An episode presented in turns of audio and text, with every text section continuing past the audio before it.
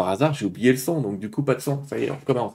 Donc, je vous disais, bonsoir les amis, bienvenue sur Terre 2 TV. Je suis très content de vous recevoir à nouveau ce soir euh, sur cette émission. Je vous remercie pour l'accueil que vous avez réservé la dernière fois à Guy Olinga, avec qui on a parlé du cours en miracle. Comme il en est enseignant, ça, ne, ça tombe bien. Et euh, je voulais vous dire aussi, n'hésitez pas à diminuer la vitesse de cette vidéo si vous trouvez qu'il parle trop vite. Voilà.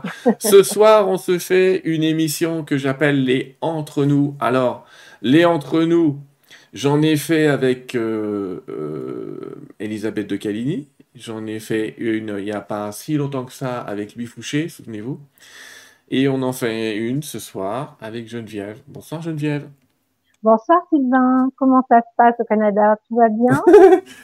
Oui, ça va, ça, se passe bien. Euh, la France, euh, c'est à peu près pareil, c'est à peu près la même chose. Il fait chaud? Ah non, il fait moins chaud que chez vous par contre. Euh, en tout cas, on n'a pas, eu de... on pas eu de canicule, on n'a pas eu de feu, on n'a rien eu de tout ça.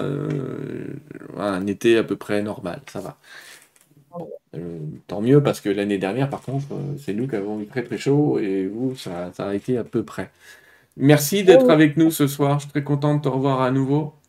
Merci de m'accueillir, Sylvain. Tu sais combien je t'aime. Tu es un ami précieux et bonsoir à tout le monde. Je suis contente de vous voir. Enfin, de vous, d'être en contact avec vous. Je vous vois pas, mais je suis, c'est pareil. Tu es une amie précieuse et je te remercie de, de me partager des, des beaux morceaux de ton existence régulièrement.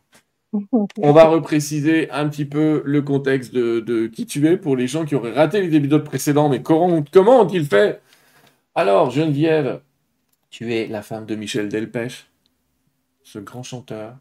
Oui. Qui l'est toujours et qui le reste, et que j'entends régulièrement. C'est-à-dire que je n'ai jamais dit, mais à chaque fois qu'il m'arrive un truc, il est pas loin. Euh, et c'est cool. Et c'est cool parce que rien n'a lâché. Il lâche rien. Même de là où il est, il lâche rien. Geneviève, tu as écrit beaucoup de livres. Je vais en montrer quelques-uns à l'écran. Et t'en écris encore d'ailleurs. Hein. J'en ai mis quelques-uns, je peux pas tous les mettre. Alors là, j'ai mis quelle expérience inouïe, qui cette expérience inouïe qui a bouleversé ma vie, c'est cette expérience du tout dont on reparlera peut-être tout à l'heure. L'au-delà en question avec le docteur Charbonnier, qu'on avait invité plusieurs fois ici, le don d'ailleurs, retour vers la sagesse, et puis tu t'es mis un peu plus vers les enquêtes, deux, deux livres d'enquête avec Enquête d'une médium, la médium et l'enquêteur, où tu étais euh, avec Carl Zéro dans les discussions. C'est un livre c'était pour ça qu'on t'avait invité la dernière fois sur Terre 2, euh, où on a parlé un petit peu des échanges, euh, mails, textos, euh, etc., que tu peux avoir avec Karl qui, qui, qui est un peu dur avec toi, parce qu'il t'envoie des indices, et puis qu'est-ce que tu sens, vas-y, débrouille-toi. Non, aucun indice. Voilà, mais même pas, ouais, débrouille-toi, vas-y, puis toi tu te lances, généralement en plus. Non, mais il m'a suivi dans beaucoup d'enquêtes policières, et c'est un ami précieux lui aussi, et et courageux. C'est quelqu'un de très courageux. C'est quelqu'un de très courageux qui est un peu décrit en ce moment alors qu'il est en train de s'attaquer à la pédophilie et à tout un tas de choses qui sont terribles dans ce monde. Il est euh, très courageux. Et... toutes les histoires qu'il raconte sont des histoires vraies que nous avons vécues ensemble, bien sûr. Ah, c'est exceptionnel. J'ai toujours aimé Karl, euh, on est entre nous là. J'ai toujours aimé Karl parce que, attends, faut que je me retrouve tous les deux, voilà. Parce que c'est le seul animateur en France qui avait essayé, ça n'a pas marché, mais sur Canal, il avait essayé de créer un journal des bonnes nouvelles. C'était le seul qui s'est dit on a des journaux, il n'y a que des mauvaises nouvelles. Moi, je vais, mettre, je vais, mettre, en place un journal des bonnes nouvelles. et ça n'a pas marché. C'est paradoxal, c'est-à-dire que les gens, ils attendent toujours les morts, les décès, les catastrophes, sinon ils ne regardent pas la télé. Et quel dommage. J'ai presque envie de dire, Karl, si tu nous entends, eh retente, on ne sait jamais. On sait jamais. Peut-être que la population est prête. Euh, alors, sinon, je continue dans tes livres. Le, dernier livre, là, que j'ai mis en bas à droite, il s'appelle L'invité de l'au-delà. Il est écrit par Francis Basset, euh, mhm. qui fait euh, une très belle préface. J'ai lu la préface, j'ai pas lu le livre, hein, je te le dis, parce que tu me l'avais envoyé hier, donc du coup, j'ai pas pu le lire. Mais euh, attends, t'es où? Hop, t'es là. Il fait une très belle préface à propos du Père Brune. C'était un proche du Père Brune. Ouais, et il explique comment ils se sont rencontrés dans un bar et tout. Il est venu lui faire dédicacer tous ses livres et tout ça. Enfin, il raconte un peu tout ça, c'est assez rigolo. mais pour parler de ce livre qui s'appelle L'invité de l'au-delà, qui est aux éditions Guitré Daniel, qu'on salue, euh, visiblement, euh, Francis, c'est quelqu'un qui est venu chez toi, qui est venu chez vous, sans trop croire à grand-chose, et il est régulièrement reparti bouleversé. Francis est un, un ami, c'était un, c'est un auteur, c'est un écrivain aussi et un compositeur. il a beaucoup de talent, c'est une sorte de sourdoué. Il a écrit beaucoup de chansons pour plein de chanteurs français et qui était complètement athée. mais quand je dis athée, il était même en colère après tout ce qui, euh, il était révolté, il était agressif. On pouvait pas lui parler de spiritualité, encore moins de religion etc., etc. Et il a traversé une période dans sa vie un peu difficile quand il a perdu son meilleur ami, Frank Langolf, qui est, l'auteur de Jo le taxi, entre autres. C'était vraiment un binôme, ils étaient tout le temps ensemble, et il a fait une sorte de dépression à la mort de son ami Frank Langolf. Et donc nous l'avons accueilli chez nous parce que nous l'aimions beaucoup et qu'il travaillait sur un album euh, avec Michel. Et lui qui ne croyait en rien, a eu des, nous avons eu des signes, enfin j'ai reçu des signes pour lui euh, de son ami euh, Franck. Le premier, c'est que j'ai entendu qu'il disait je me présente, je m'appelle Henri, comme la chanson de Balavoine. Et là j'ai vu, j'ai vu Francis complètement bouleversé parce que le vrai nom de Franck Langolf, euh, son nom civil, c'était Henri. Mhm. Alors là, il s'est dit oh là là, il y a quelque chose. Et moi, je ne connaissais pas hein, Franck Langolf, j'ai jamais rencontré enfin, de fil en aiguille, il a vécu des choses tellement extraordinaires, hein, je le dis, mais sans aucune prétention extraordinaire, en dehors de l'ordinaire, quoi. Euh, chez nous, qu'à la fin, non seulement il s'est mis à croire, mais il ne pouvait plus passer devant une église ou voir une croix ou voir une statue de la Vierge sans tomber à genoux et en sanglots. Et il vit toujours la même chose. C'est un, c'est un bouleversement total dans sa vie et il en témoigne dans ce livre. Alors, ce livre, c'est pas moi qui l'ai écrit, c'est lui, mais je témoigne euh, de temps en temps, à la fin de, de, de certains chapitres, euh, je donne ma, ma, petite version. Mais c'est vrai que j'ai reçu des signes pour lui. Par exemple, il a reçu sur son téléphone, euh, enfin, je recevais sur mon téléphone, que je lui transmettais, des photos de la rue de son enfance avec le vélo de son enfance euh, à Rouen, enfin, quelque chose que je pouvais absolument pas savoir. Et puis, j'avais, j'ai jamais eu ces photos, bien entendu. Et lui, évidemment, Francis euh, s'est pris ça sur la tête, dans le cœur et dans l'âme. et aujourd'hui, c'est quelqu'un de qui croit, qui est complètement ouvert à tout ça. Évidemment, c'est la moindre des choses. Et il serait pas très reconnaissant s'il n'était pas parce qu'il a eu des cadeaux absolument magnifiques de la part de son copain. Et il en témoigne dans ce livre. Voilà. Donc l'invité de l'au-delà, je vous invite à. Aux éditions Guy Daniel. Il est sorti, hein? Oui. Ah oui, mais ça fait un moment. Hein. Je t'en ai parlé hier parce que on est mis tous les deux comme ça, mais il l'a sorti il y a 12 ans, ce livre à peu près. Mais il faut en parler parce que ça peut donner beaucoup d'espoir aux gens qui sont dans le deuil. D'accord. Ce sont des preuves que, voilà, Francis est un homme complètement d'une grande honnêteté intellectuelle et morale et donc euh, il témoigne ce qu'il a vécu avec moi et, et, ce qui a bouleversé sa vie. Voilà. Dieu sait que des aventures, entre guillemets, euh, bizarres, il t'en arrive énormément. Et on va en parler un petit peu ce soir. On va pas pouvoir tout vous raconter, les amis. Euh, parce qu'il y a de quoi faire de, beaucoup de choses. Beaucoup de films, beaucoup de séries, vous verrez plus tard. Mais euh, ouais, il y a de quoi faire un tas de choses avec, la, avec ta vie. et parfois, ça paraît, il t'arrive des trucs insensés. On va quand même, si tu veux bien, parler de quelques-uns de ceux que tu m'as échangés. Et puis effectivement, comme on l'a dit, si jamais tu sens que tu n'as pas envie d'en parler, on passe à autre chose. Hein. Il y en a tellement. Il y en a tellement.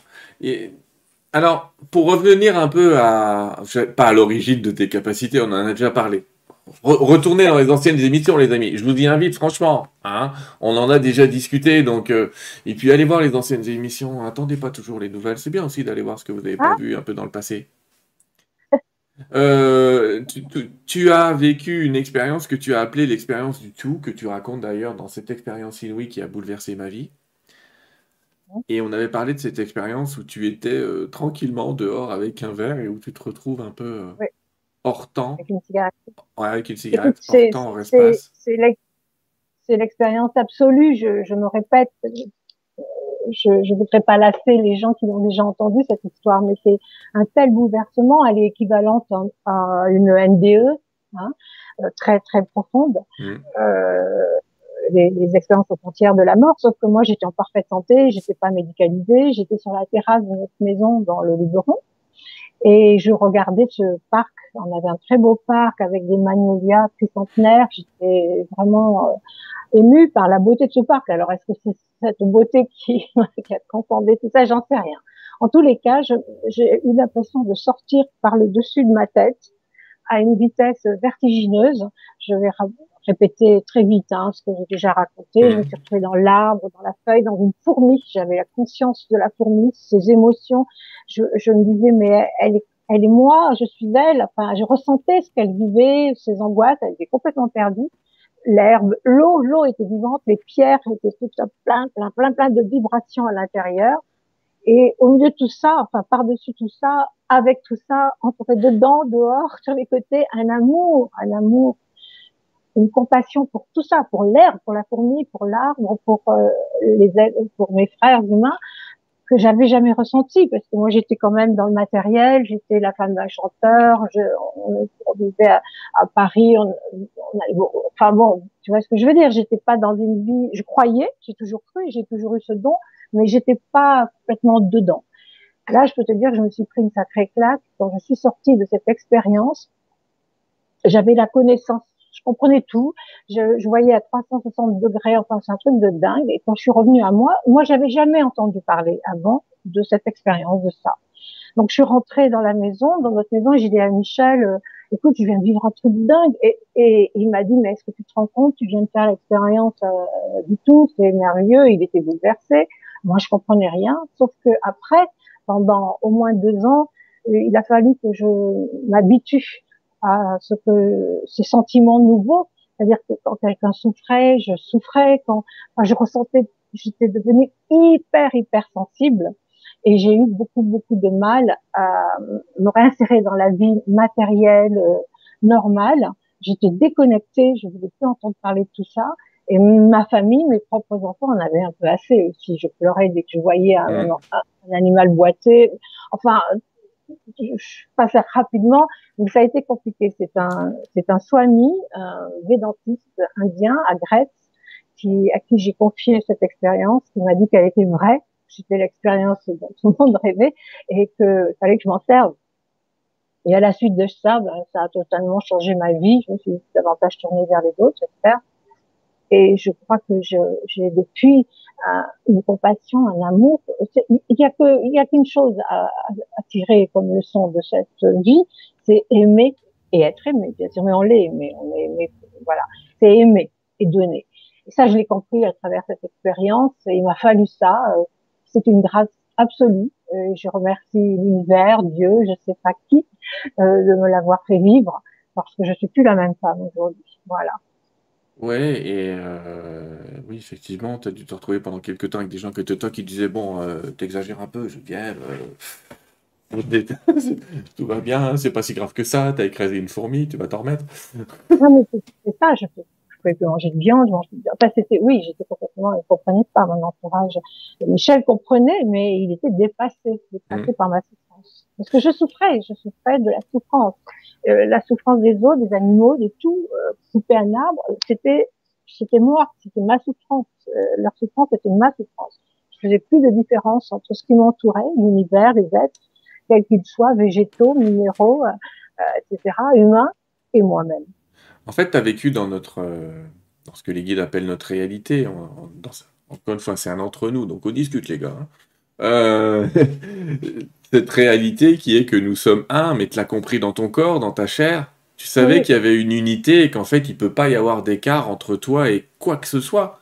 Il y en a pas. Tout est connecté. C'est ce qui te fait avoir des informations sur, euh, sur beaucoup de choses. Euh, quand tu te connectes, alors on va voir tout à l'heure que tes connexions ont changé, puisque maintenant tu es même capable de te connecter dans le temps et dans l'espace. Mais au départ, c'était... Euh, alors déjà avec des personnes qui ont trépassé, c'est déjà un type de contact.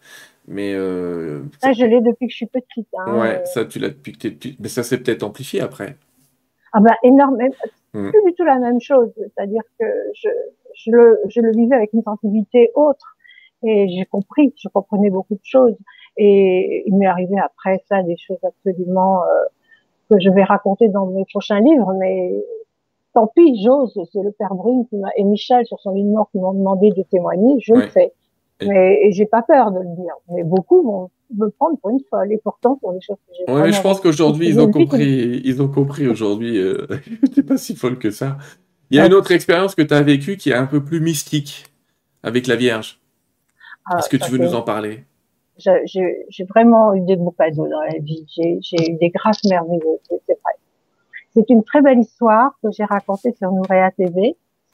Euh, les parents de Michel n'avaient jamais pris l'avion, n'avaient jamais voyagé, et j'ai dit un jour à Michel, mais tu te rends compte, nous on est tout le temps euh, dans un avion, on voyage tout le temps, et tes parents n'ont jamais voyagé, il faut les amener quelque part, leur faire prendre l'avion. Il me dit d'accord, bien sûr, et eux étaient tellement heureux. Et mon beau-père, euh, qui rêvait de, de, de, voir les belles africaines avec leurs bébés, enfin d'aller en Afrique. Donc on réserve un bel hôtel au Sénégal et en Casamance et on doit partir et huit jours avant de partir et ils étaient comme des fous évidemment mes beaux-parents Michel qui préparait un nouvel album me dit écoute c'est une catastrophe mais je dois refaire les voix euh, ça pas c'est pas bien le enfin bon faut que je retravaille on peut pas partir alors là j'étais très embêtée bon on annule l'hôtel on annule tout et comme par hasard on, il faut quand même que je te mhm. précise qu'on venait de se convertir un mois avant à l'église copte orthodoxe. Parce que nous avions deux amis, les évêques et l'archevêque monseigneur euh, Athanasios et Marcos, euh, qui nous ont mariés, qui ont baptisé mon fils Emmanuel, qui ont appelé Michel, qui étaient des coptes orthodoxes, des érudits, des gens merveilleux. Et nous aimions beaucoup la liturgie le dimanche de, de cette, de cette église. Et très naturellement, s'est converti un mois avant. Et là, une amie nous appelle, qui dirigeait des, des, des, des voyages à l'étranger, nous dit euh, ça vous dirait un voyage au Caire? Alors, euh, on dit pourquoi pas? Dans un mois, ben pourquoi pas? Et euh, nous voilà partis avec les parents de Michel, je saute des étapes, au Caire. Alors c'était pas du tout prévu, on devait partir au Sénégal, tu te rappelles, on avait les billets et tout. Et nous voilà arrivés au Caire avec mes beaux-parents. Et le lendemain matin, on nous apporte le petit déjeuner et je vois un journal, enfin ils avaient mis un journal sur le plateau et je vois un tout petit, tout petit encart à gauche, en bas, je le revois encore, du journal. La Vierge réapparaît à Choubra, dans le quartier de, de, de Zaitoun, dans l'église de, de Zaitoun à Choubra. Mm. Euh, elle n'était c'était en 89, je crois, 87, 88 à peu près, 89, alors qu'elle n'apparaissait plus depuis les années 60. Mais il y a eu des photos où on la voit avec des... Ah, moi, je me dis, écoute, je dis à Michel, il faut y aller. Ce n'est c'est pas un hasard, ça n'existe pas le hasard. Et je dis c'est pas possible, on vient de se convertir à Villiscope, on doit partir en Afrique, nous voilà au Caire, et là je vois ça, moi je veux aller voir cette église, je veux aller dans cette église. Mais nous étions dans un palace, et pour trouver un guide qui nous amène dans le quartier le plus pauvre du Caire, qui est l'équivalent de Calcutta, hein, ce que j'ai vu, c'est vraiment, euh, mm. c'est là où Sœur Emmanuel a créé, tu sais, ses centres, etc. Mm. Et donc, aucun aucun Égyptien euh, de, de, de l'hôtel ni même euh, des environs ne voulait nous conduire là-bas. Or, on pouvait pas y aller comme ça, c'était très dangereux et on savait même pas où c'était. On n'avait pas de GPS à l'époque et de tout ça. On finit par trouver dans la rue un jeune homme, un guide, enfin qui accepte de nous pour quelques dollars de nous amener dans cette église. Et quand on est arrivé, je passe encore des détails. Euh, et là, je vois une église ronde, toute ronde, avec des colonnes autour et des milliers de gens des milliers de gens, certains étaient allongés, assis, qui attendaient là, qui, pas un bruit. Je, je dis à Michel, mais on va jamais pouvoir entrer dans l'église, c'est trop bête. Et, mais on était devant l'entrée, avec, donc je te répète, des rangées, des rangées de, de, centaines de personnes qui étaient là, qui attendaient quelque chose, bien sûr, la Vierge. Et, et tout d'un coup, on voit, alors il y avait un dôme comme ça, il y avait le dôme avec des, des colonnes tout autour, et on voit une fumée une sorte de fumée qui tourne comme ça, tournoyée, comme un cône. C'était un cône de plus en plus large vers le sol. Et à l'intérieur de cette fumée blanche, on voyait une silhouette bleue. J'ai pas, je dis pas que j'ai vu la Vierge avec les traits, non. Hmm. Mais on a vu une silhouette féminine, oui, parce qu'elle semblait avoir une robe bleue. Et là, alors, ça a été hystérie, tout le monde criait. Et moi, je dis, Michel, mon Dieu, mais c'est dommage, on est trop loin. Et là, Bon, j'étais je, toute mince à l'époque. Un homme, je ne sais pas qui c'est, je sais pas ce qui s'est passé, m'a attrapé sous les bras, m'a soulevé et m'a amené au centre de l'église. Je sais même pas comment il a réussi. Et nous avons, euh, nous nous sommes retrouvés sous le dôme. Et là, alors oui, parce que Michel me disait, il doit y avoir une ouverture, c'est quelqu'un qui envoie avec une machine de fumée, enfin, c'est pas possible, c'est pas possible. Et là, je vois, dessiné sur le dôme, il y avait une vierge, il y avait Marie et le Christ. Et tu sais, le cœur du Christ, et du cœur du Christ, il n'y avait mm. aucune ouverture, aucune lumière, aucune rien, aucun éclairage, sortait la fumée du cœur du Christ que nous voyons. Et moi, qu'est-ce que je fais? Je, je crois, j'en pouvais pas ne pas croire. Et là, je, j'entendais l'homme qui me disait en anglais, regarde, va dire, va dire chez toi, va dire chez toi ce que tu es en train de voir. Et moi, je dis, mon fils aîné avait un souffle au cœur, un organique du cœur à l'époque. Il ne pouvait pas trop courir, il était soufflé facilement, il était vite fatigué. Et c'était un gros souci pour moi, évidemment, une grosse inquiétude. Et je, très spontanément, comme toutes les mamans du monde, hein, je dis oh, Marie, s'il vous plaît, faites que mon petit garçon euh, guérisse de son souffle au cœur. Voilà. Et puis je me suis retrouvée auprès de Michel, je sais pas comment, c'est un truc de dingue ce qu'on a vécu. Et on est rentré à l'hôtel. On n'a jamais pu retourner, on n'a jamais retrouvé quelqu'un qui voulait nous y ramener, puis on est rentré en France. à l'époque, il n'y avait pas de téléphone portable. Alors quand je suis rentrée chez nous, j'ai couru au téléphone et j'ai appelé le père de mes deux premiers enfants et qui avait gardé les enfants pendant les vacances. Et je l'appelle et je dis que voilà, je vais venir chercher les enfants demain. Comment vont-ils? Alors il me dit, euh, ben, ils vont bien. Et j'ai une bonne nouvelle à t'annoncer. Pierre, donc mon fils, a eu une angine. Et une angine, ça peut être dangereux pour le cœur. Alors après, ils ont fait des examens. Il me dit, il n'a plus son souffle au cœur. Et depuis, il a fait tous les sports. Euh, il a fait de l'équitation, du rugby, du foot, du tennis et tout et mince, grand, beau, et il est papa de deux petits-enfants aujourd'hui. Voilà. C'est une belle histoire, et, et, tout va bien pour lui. Est-ce que... C'est une question entre nous, quelle est la place de, cette, de la religion dans ta vie aujourd'hui?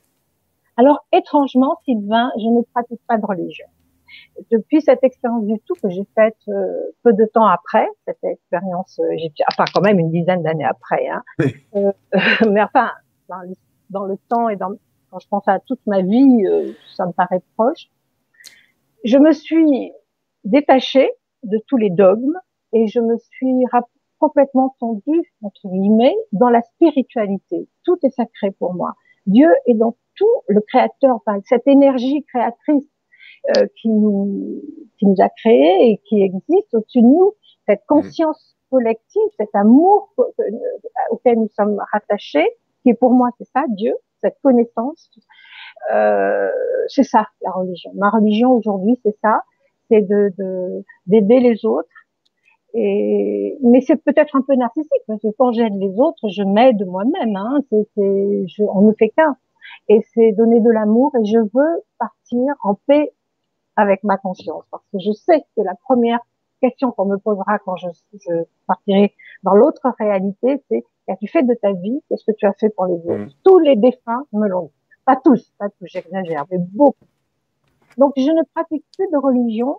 Je suis dans la spiritualité, mais de temps en temps, euh, aller dans une église me fait du bien. Prier, je vais souvent à la rue du Bac à Paris ah. Mais je ne, je ne suis plus une religion en, particulier. Voilà. Alors, la rue du Bac à Paris, les amis, c'est là que se trouve la Vierge miraculeuse, entre guillemets, c'est-à-dire cette, cette dame, cette statue. Euh, c'est intéressant parce que tu viens de donner une des plus belles définitions que je trouve de différence entre la spiritualité et la religion. Et j'ai à peu près la même que toi, évidemment. On est très bien synchro. Euh, la spiritualité, c'est de comprendre que Dieu est dans tout malheureusement, les religions te font croire qu'il est quelque part dans le, ce qu'ils appellent le bien et qu'il serait pas dans le mal. Et c'est pas Dieu qui fait le mal. Le mal, c'est une interprétation humaine d'un événement, d'une chose, etc. J'entends bien, hein, parce qu'il y a toujours des gens qui vont nous dire Oui, mais tu te rends compte, Geneviève, elle voit des meurtres et tout, euh, elle va quand même pas nous dire que c'est bien. Mais peut-être au-delà Non, mais je ne juge plus. Je me méfie du jugement. Je ne juge pas. Je m'interdis de juger. Oui, je vois des meurtres. Je vois que ça. On m'appelle tous les jours pour ça. Mais tu as raison. La notion du bien, du mal, du jugement, de la punition, tout ça, je le vois complètement différemment. Et pas, même pas d'une façon philosophique, d'une manière morale. Cette expérience que j'ai faite m'a mis, m'a m'a fait comprendre que c'était qu'aimer vraiment et la compassion. Donc quand on comprend cette compassion, cette empathie, on ne juge plus. C'est, attendez, je, je, je dis pas que je, je, je, je suis pas une sainte, hein. moi j'ai des défauts, il peut m'arriver de, de, juger quelqu'un malgré tout, mais j'essaie quand même de, de m'en tenir à tout. Voilà. Et on t'en remercie. C'est difficile à expliquer, tu sais, parce que je voudrais pas que on interprète ce que je dis comme de la prétention. Je l'ai vécu, ce que j'ai vécu, je l'ai réellement vécu. Non, mais je comprends ce que tu veux dire. Et j'ai... On a cette même notion qui est, euh, oui, on est capable de dire que quelque chose est bien et que quelque chose est mal, et en même temps, on est capable de comprendre qu'il y a un ordre caché derrière ça. Mais bien sûr. Et que c'est un ordre qui, qui cherche le bien de l'humanité tout entière. Pas un ordre qui cherche à le détruire, forcément on est très guidé par, euh, très très enchaîné dès l'enfance par l'éducation, par les religions aussi, mm. euh, avec les interdits. Ne fais pas ça, tu vas faire pleurer ta mère, c'est pas bien. Donc on est dans une éducation négative en dehors de l'amour et qui crée des peurs. Et il y a deux choses qui guident l'être humain la peur ou l'amour. Quand on est dans l'amour total, absolu, on n'a plus peur. Et la peur entraîne tout. Les jalousies, les guerres, la haine, c'est la peur qui nous guide et se sortir de cette peur. Quand on est dans l'amour, on a compris qu'il y a un Dieu, ce Dieu, cette, cette euh, force créative qui, qui n'est qu'amour, on n'a plus peur de rien. Ouais. Mais il m'arrive d'avoir peur, je, je répète, ça m'arrive encore de douter de certaines choses, mais de moins en moins. Oui, on a, on a, des angoisses et elles sont, elles sont, on, peut avoir des réactions humaines, mais on arrive à avoir un, un recul sur ce qui se passe. Et c'est peut-être ça qu'apporte la spiritualité, c'est une capacité de regarder les choses avec un tout petit peu plus de recul, sans les nier. On va pas dire que ça n'existe pas, on va pas dire euh, c'est génial, c'est bien, mais se dire, allez, il y a un ordre là-dedans. On a, et, tu le sais, toi, parce que régulièrement, tu m'écris en disant Oh, j'en ai marre, je vais peut-être arrêter, mais tu continues parce que tu lâches rien. Donc, c'est pas facile ce qui t'arrive. C'est que, je le répète pour ceux qui le savent pas, de temps en temps, Geneviève, le matin, elle se réveille, il y a des gens un peu décédés devant son lit qui commencent à se mettre à lui parler. Euh, encore il n'y a pas longtemps, là. Euh, avec les... 3h et 5h du matin, voilà. Mais ça, c'est depuis l'enfance. Euh... Ouais, mais c'est pas terrible. Et je comprends qu'à un moment, tu as envie de te dire euh, Bon, euh, vous êtes gentils, les gars, mais là T'as envie de lâcher, puis en plus, comme tu le dis, tu vois pas souvent des scènes euh, positives. Ces histoires-là, tu sais quoi? On va les mettre de côté, parce qu'il y a aussi des aventures que tu m'as racontées que je trouve absolument fabuleuses. Et j'aimerais que, tu, si tu veux, que tu racontes à nos amis ce qui s'est produit quand tu t'es retrouvé euh, dans le passé, un jour sur un banc, tu, vois de quoi je parle? Cet événement où tu t'es retrouvé avec des personnes habillées comme euh, en 1900 J'étais alors non, j'étais pas j'étais pas dans le passé, euh, pardon, j'étais pas euh, en 1900, j'étais mm. plutôt, je mettrais ça dans la période des années 30, 40 peut-être. Alors raconte-nous, qu'est-ce qui s'est passé? J'étais pas sur un banc, j'étais, non, je, c'était à Saint-Germain-en-Laye, c'était l'été dernier à Saint-Germain. Ouais, pardon. J'ai dû mélanger les choses. De toute façon, je t'envoie tout ce que je vis. Alors peut-être que tu parles d'une autre expérience. Parle-nous de ce à quoi tu penses. Alors, Saint-Germain-en-Laye l'année dernière, euh, je suis comme je, je, suis allée dîner toute seule euh, à la terrasse d'un restaurant. Et en rentrant chez moi à pied, qui était, c'était pas loin, je passe euh, à Saint-Germain-en-Laye. Il y a donc le château de la, où est né Louis XIV, en face de l'église de Saint-Germain-en-Laye, qui est une énorme église. Et j'étais mm. entre les deux. Il faisait chaud, il faisait beau, c'était au mois d'août. Et tout d'un coup, je me suis retrouvée. Il n'y avait plus rien de ce que je connaissais. Euh, il y a certains immeubles sur dans l'avenue où j'étais n'existaient pas. Euh, les lampadaires n'avaient plus rien à voir je, il n'y avait plus aucune voiture. Et je vois un train, enfin, une sorte de tramway, c'est pas un tramway, mais comme un petit train sur des rails, avec trois wagons. Et avec des gens dedans. Et à ma gauche, je vois arriver une dame habillée comme dans les Maigret, tu sais, euh, oui, je dirais un peu années 30-40. Une autre derrière avec un chapeau et un col en fourrure et une veste très serrée à la taille, un manteau. Et un monsieur qui marchait à côté de son vélo qu'il tenait, avec un béret sur le côté et il a ralenti, il m'a fixé, le monsieur, il m'a regardé, je l'ai regardé. Et moi, je tournais sur moi, je comprenais plus rien de ce qui m'arrivait. Je disais, mais qu'est-ce que, qu'est-ce que, je comprenais pas. Et puis, tout d'un coup, tout est redevenu normal. Mais ça, ça a duré le temps que les trois personnes traversent la place et elle est grande. Hein. Donc, ça a duré plusieurs minutes. Euh, donc, j'ai, appelé des amis, dont plusieurs personnes euh, crédibles, des gens très sérieux, et qui ont aussitôt fait des recherches et qui m'ont envoyé des photos je t'assure, Sylvain, il y avait un petit train qui roulait sur des rails à cette époque, là, dans les années 30 à peu mm. près, euh, à Saint-Germain-en-Laye, et avec trois wagons. Et j'ai reconnu les lampadaires, les, les... j'ai tout reconnu.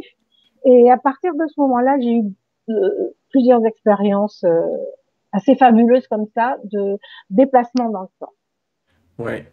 Et c'est quand même euh, et, le pire. c'est bizarre. J'ai augmenté un petit. Les gens ont peut-être dû le voir dans la vidéo. J'ai augmenté un petit peu ta lumière. T'étais un peu dans le noir. Donc j'en ai profité. J'ai augmenté artificiellement ta lumière. Tu veux que je mette un peu de lumière moi aussi? Euh, bah, Pourquoi pas? Ouais, mais c'est pas mal. Ça me va bien. Ça va bien. Bon, on en profite, les amis, pendant qu'elle règle la lumière. Je salue mes amis Nora et, Guillaume de Nuria TV. Euh, j'ai rendez-vous avec eux. J'ai rendez-vous avec eux la semaine prochaine. Donc, si vous voulez me voir, la semaine prochaine, c'est moi qui suis invité sur Nuria TV. Donc, je salue nos amis. J'en profite parce que tu en parlais tout à l'heure et que j'ai pas eu le temps de leur faire un petit coucou. Oui, je bah, les aime beaucoup. Ouais, mais ils, sont, super gentils, ils sont adorables tous les deux. Euh, attends, du coup, je vais changer le filtre, je vais t'enlever un petit peu, je vais te refaire un petit peu l'image. On fait du maquillage virtuel, les amis. Tu veux que je. Non, c'est parfait, c'est bien, change rien. Voilà, c'est parfait, on va trouver un équilibre. Et puis, euh, donc, ces voyages dans le temps, entre guillemets, ils sont totalement involontaires. C'est-à-dire que c'est même pas, tu décides pas du départ, quoi. Pas du tout. Pour le moment, on te le souhaite, mais pour le moment, tu décides de rien ah bah si, si je pouvais, j'irais dans le futur, je crois. J'irais voir, euh, je crois que j'irais dans le futur. Non, je je, je m'y attendais pas. C'était la première fois de ma vie que je vivais une chose comme ça il y a un an et j'étais complètement perdue. Après, j'ai vécu d'autres expériences, de au moins trois ou quatre autres, même un peu plus, et ça me fait plus le même effet. Je me, je me dis, ah là là, ça recommence. Mais c'est la première fois que ça fait drôle. Hein. Ouais j'étais complètement perdue. Je comprenais pas ce qui m'arrivait. Je savais pas où j'étais. C'était, en plus, c'était l'hiver, visiblement, parce que les dames avaient une un chapeau, l'autre un béret, euh, un manteau en fourrure, enfin, un en fourrure. Donc, euh, moi, j'étais en petite robe, je faisais chaud. C'était complètement fou. et il y a une fois où ça t'est arrivé, et tu, je te remercie parce que on a parlé avant et tu as accepté d'en parler, où tu t'es retrouvé comme ça à Dallas ah, euh, pour la mort de Kennedy. Pour la mort de Kennedy, est-ce que tu peux nous raconter ce que tu as vécu euh, en voyageant dans cet endroit-là? Alors là, c'est un, truc fou parce que je sais pas s'il y a une théorie. Je crois que. Il y a une théorie de la balle magique, mais. Non, pas de la balle. Enfin, moi j'ai vu la scène, j'y étais. C'est-à-dire que j'étais, j'étais dans la voiture derrière. J'ai donné des détails absolument incroyables et encore une fois, j'ai des amis qui ont fait beaucoup de recherches et qui ont trouvé des photos qu'on Oui, j'ai vu ça. tu me les as envoyées, effectivement, c'est impressionnant. Mais essaye de nous raconter depuis le début, c'est-à-dire quand est-ce que tu t'aperçois que déjà que tu as commencé à voyager là-bas? Tout d'un coup, je me suis retrouvée euh, derrière euh, euh, une voiture décapotable et je savais que j'avais devant moi Kennedy et sa femme avec un petit chapeau rose. Et je me souviens plus des détails, s'il va exactement du début, pour dire la vérité. Et j'ai entendu j'ai entendu un tir et j'ai vu du sang eh, partir du côté droit de Kennedy, donc peut-être dans son cou, je sais plus. Et tout d'un coup, j'ai senti une autre balle, mais qui m'a frôlé. C'est-à-dire, j'ai j'ai entendu la balle, j'ai vu la balle. Je crois que je l'ai décrite d'ailleurs. Tu m'as envoyé des modèles de balles, je crois. Hein. C'était pas euh, moi, mais c'était pas moi. Mais oui, on t'a envoyé des modèles de balles. Oui, je sais plus qui, enfin, et euh, que j'ai formellement reconnu et euh, exploser la tête de Kennedy. Mais exploser, hein, quand je dis exploser, c'est on montre pas sur les images, mais je peux Et tu as vu cette scène au ralenti, je crois. Au ralenti, très lentement. La balle, elle est passée. Je l'ai senti, je l'ai entendu passer, j'ai entendu le boom, et je me suis retournée. Et là, j'ai vu qu'il y avait dans une berline noire, décapotable aussi, enfin décapotable, oui. Il y avait euh, deux hommes debout, dont un beaucoup plus petit qui tenait une, un fusil, enfin, et euh, qui a tiré. Alors, euh, mais je vivais ça comme si c'était un accident. C'est-à-dire qu'il a voulu, il cherchait à tirer peut-être sur la, la, personne qui tirait sur Kennedy et le coup est parti. Ou alors, est-ce que c'était volontaire? Je sais pas trop. Mais je, je reconnais, si on me montre la photo et on m'en a envoyé, ouais. je reconnais tout de suite la personne qui a tiré, qui a achevé Kennedy. En tout cas, tu, dans cette aventure, en tout, quand tu me l'as échangé, toi, tu supposais, tu pressentais, tu pressentais une notion quand même d'accident, comme si le, la personne dégainait et le coup était parti, euh, le coup était parti involontairement. Mais il y avait un attentat tout de même organisé pour le tuer.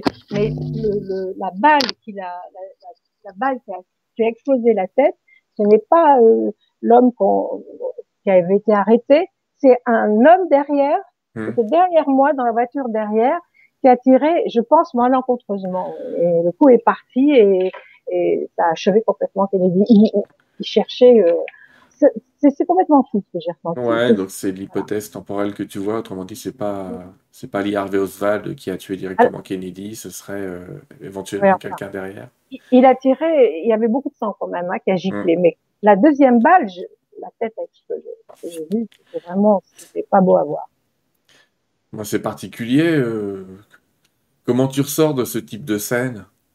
Non, là, bouleversé, c'est sûr. Mais... Oui, oui, bah, tu te souviens, hein, je, je, tiens au courant en général, mais j'ai, non, ce genre de scène, j'ai vécu des scènes euh, différentes, euh, moins difficiles. Là, j'étais, parce que c'est sorti de la, enfin, c'était horrible. J'ai senti la balle, je l'ai entendu, hmm. j'ai vu la tête de l'homme qui a tiré, qui avait, qui était complètement effrayé. Enfin, j'entendais.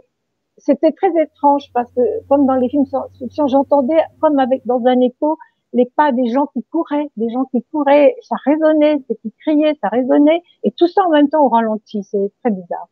Euh, c'est vraiment une expérience. J'ai pas, j'ai pas aimé cette expérience. Oui, j'imagine. J'imagine. En tout cas, des expériences euh, temporelles comme ça qui, qui, qui se répètent. Et euh, j'imagine que tu, tu t'es, j'imagine que tu t'es demandé euh, pourquoi est-ce qu'on m'envoie là-bas, non? T'as pas la réponse vraiment Bien sûr, j'ai aucune réponse. J'ai simplement euh, euh, définitivement compris que le passé, le présent, le futur étaient liés, que tout ça était mmh. ici et maintenant en même temps, et que j'avais peut-être la faculté de me déplacer, mais c'est même pas un déplacement parce que tout ça, ça existe. Et malgré tout, on a un libre arbitre, alors que tout semble écrit, déjà vécu, même le futur. On a quand même un libre arbitre mais j'ai compris ça. J'ai écrit à Philippe Guillemont, j'ai lu des livres, j'ai essayé de comprendre. Et ma conviction aujourd'hui, c'est que notre notion du temps linéaire est absolument fausse ouais. et que nous sommes dans une illusion du temps passé, présent, avenir, mais que tout est ici et maintenant et que j'ai la faculté, aller savoir pourquoi, de vivre des, des scènes du passé ou du futur, parce que j'ai vécu des scènes différentes. Mmh. et, voilà. Je crois que c'est moi qui t'avais mis en contact avec Philippe même à l'époque. Mais, euh, mais euh, Philippe Guimand. Mais donc, quand tu parles de, libre arbitre, c'est justement pour ceux qui se souviennent de l'émission qu'on a fait avec Philippe Guimand. Et encore une fois, je vous invite à réécouter les émissions qu'on a fait avec lui. C'est parce qu'il est, un spécialiste de la rétrocausalité. Donc, il nous explique que le futur a une influence sur le présent. Et pas seulement le présent a une influence sur le futur, mais peut-être l'inverse et qu'on peut, avec notre libre arbitre, voyager d'une ligne temporelle à l'autre, sachant qu'elles ne sont pas aussi euh, infinies qu'on l'imagine, où il y a beaucoup de gens qui disent euh, on peut faire ce qu'on veut, quand on veut, où on veut.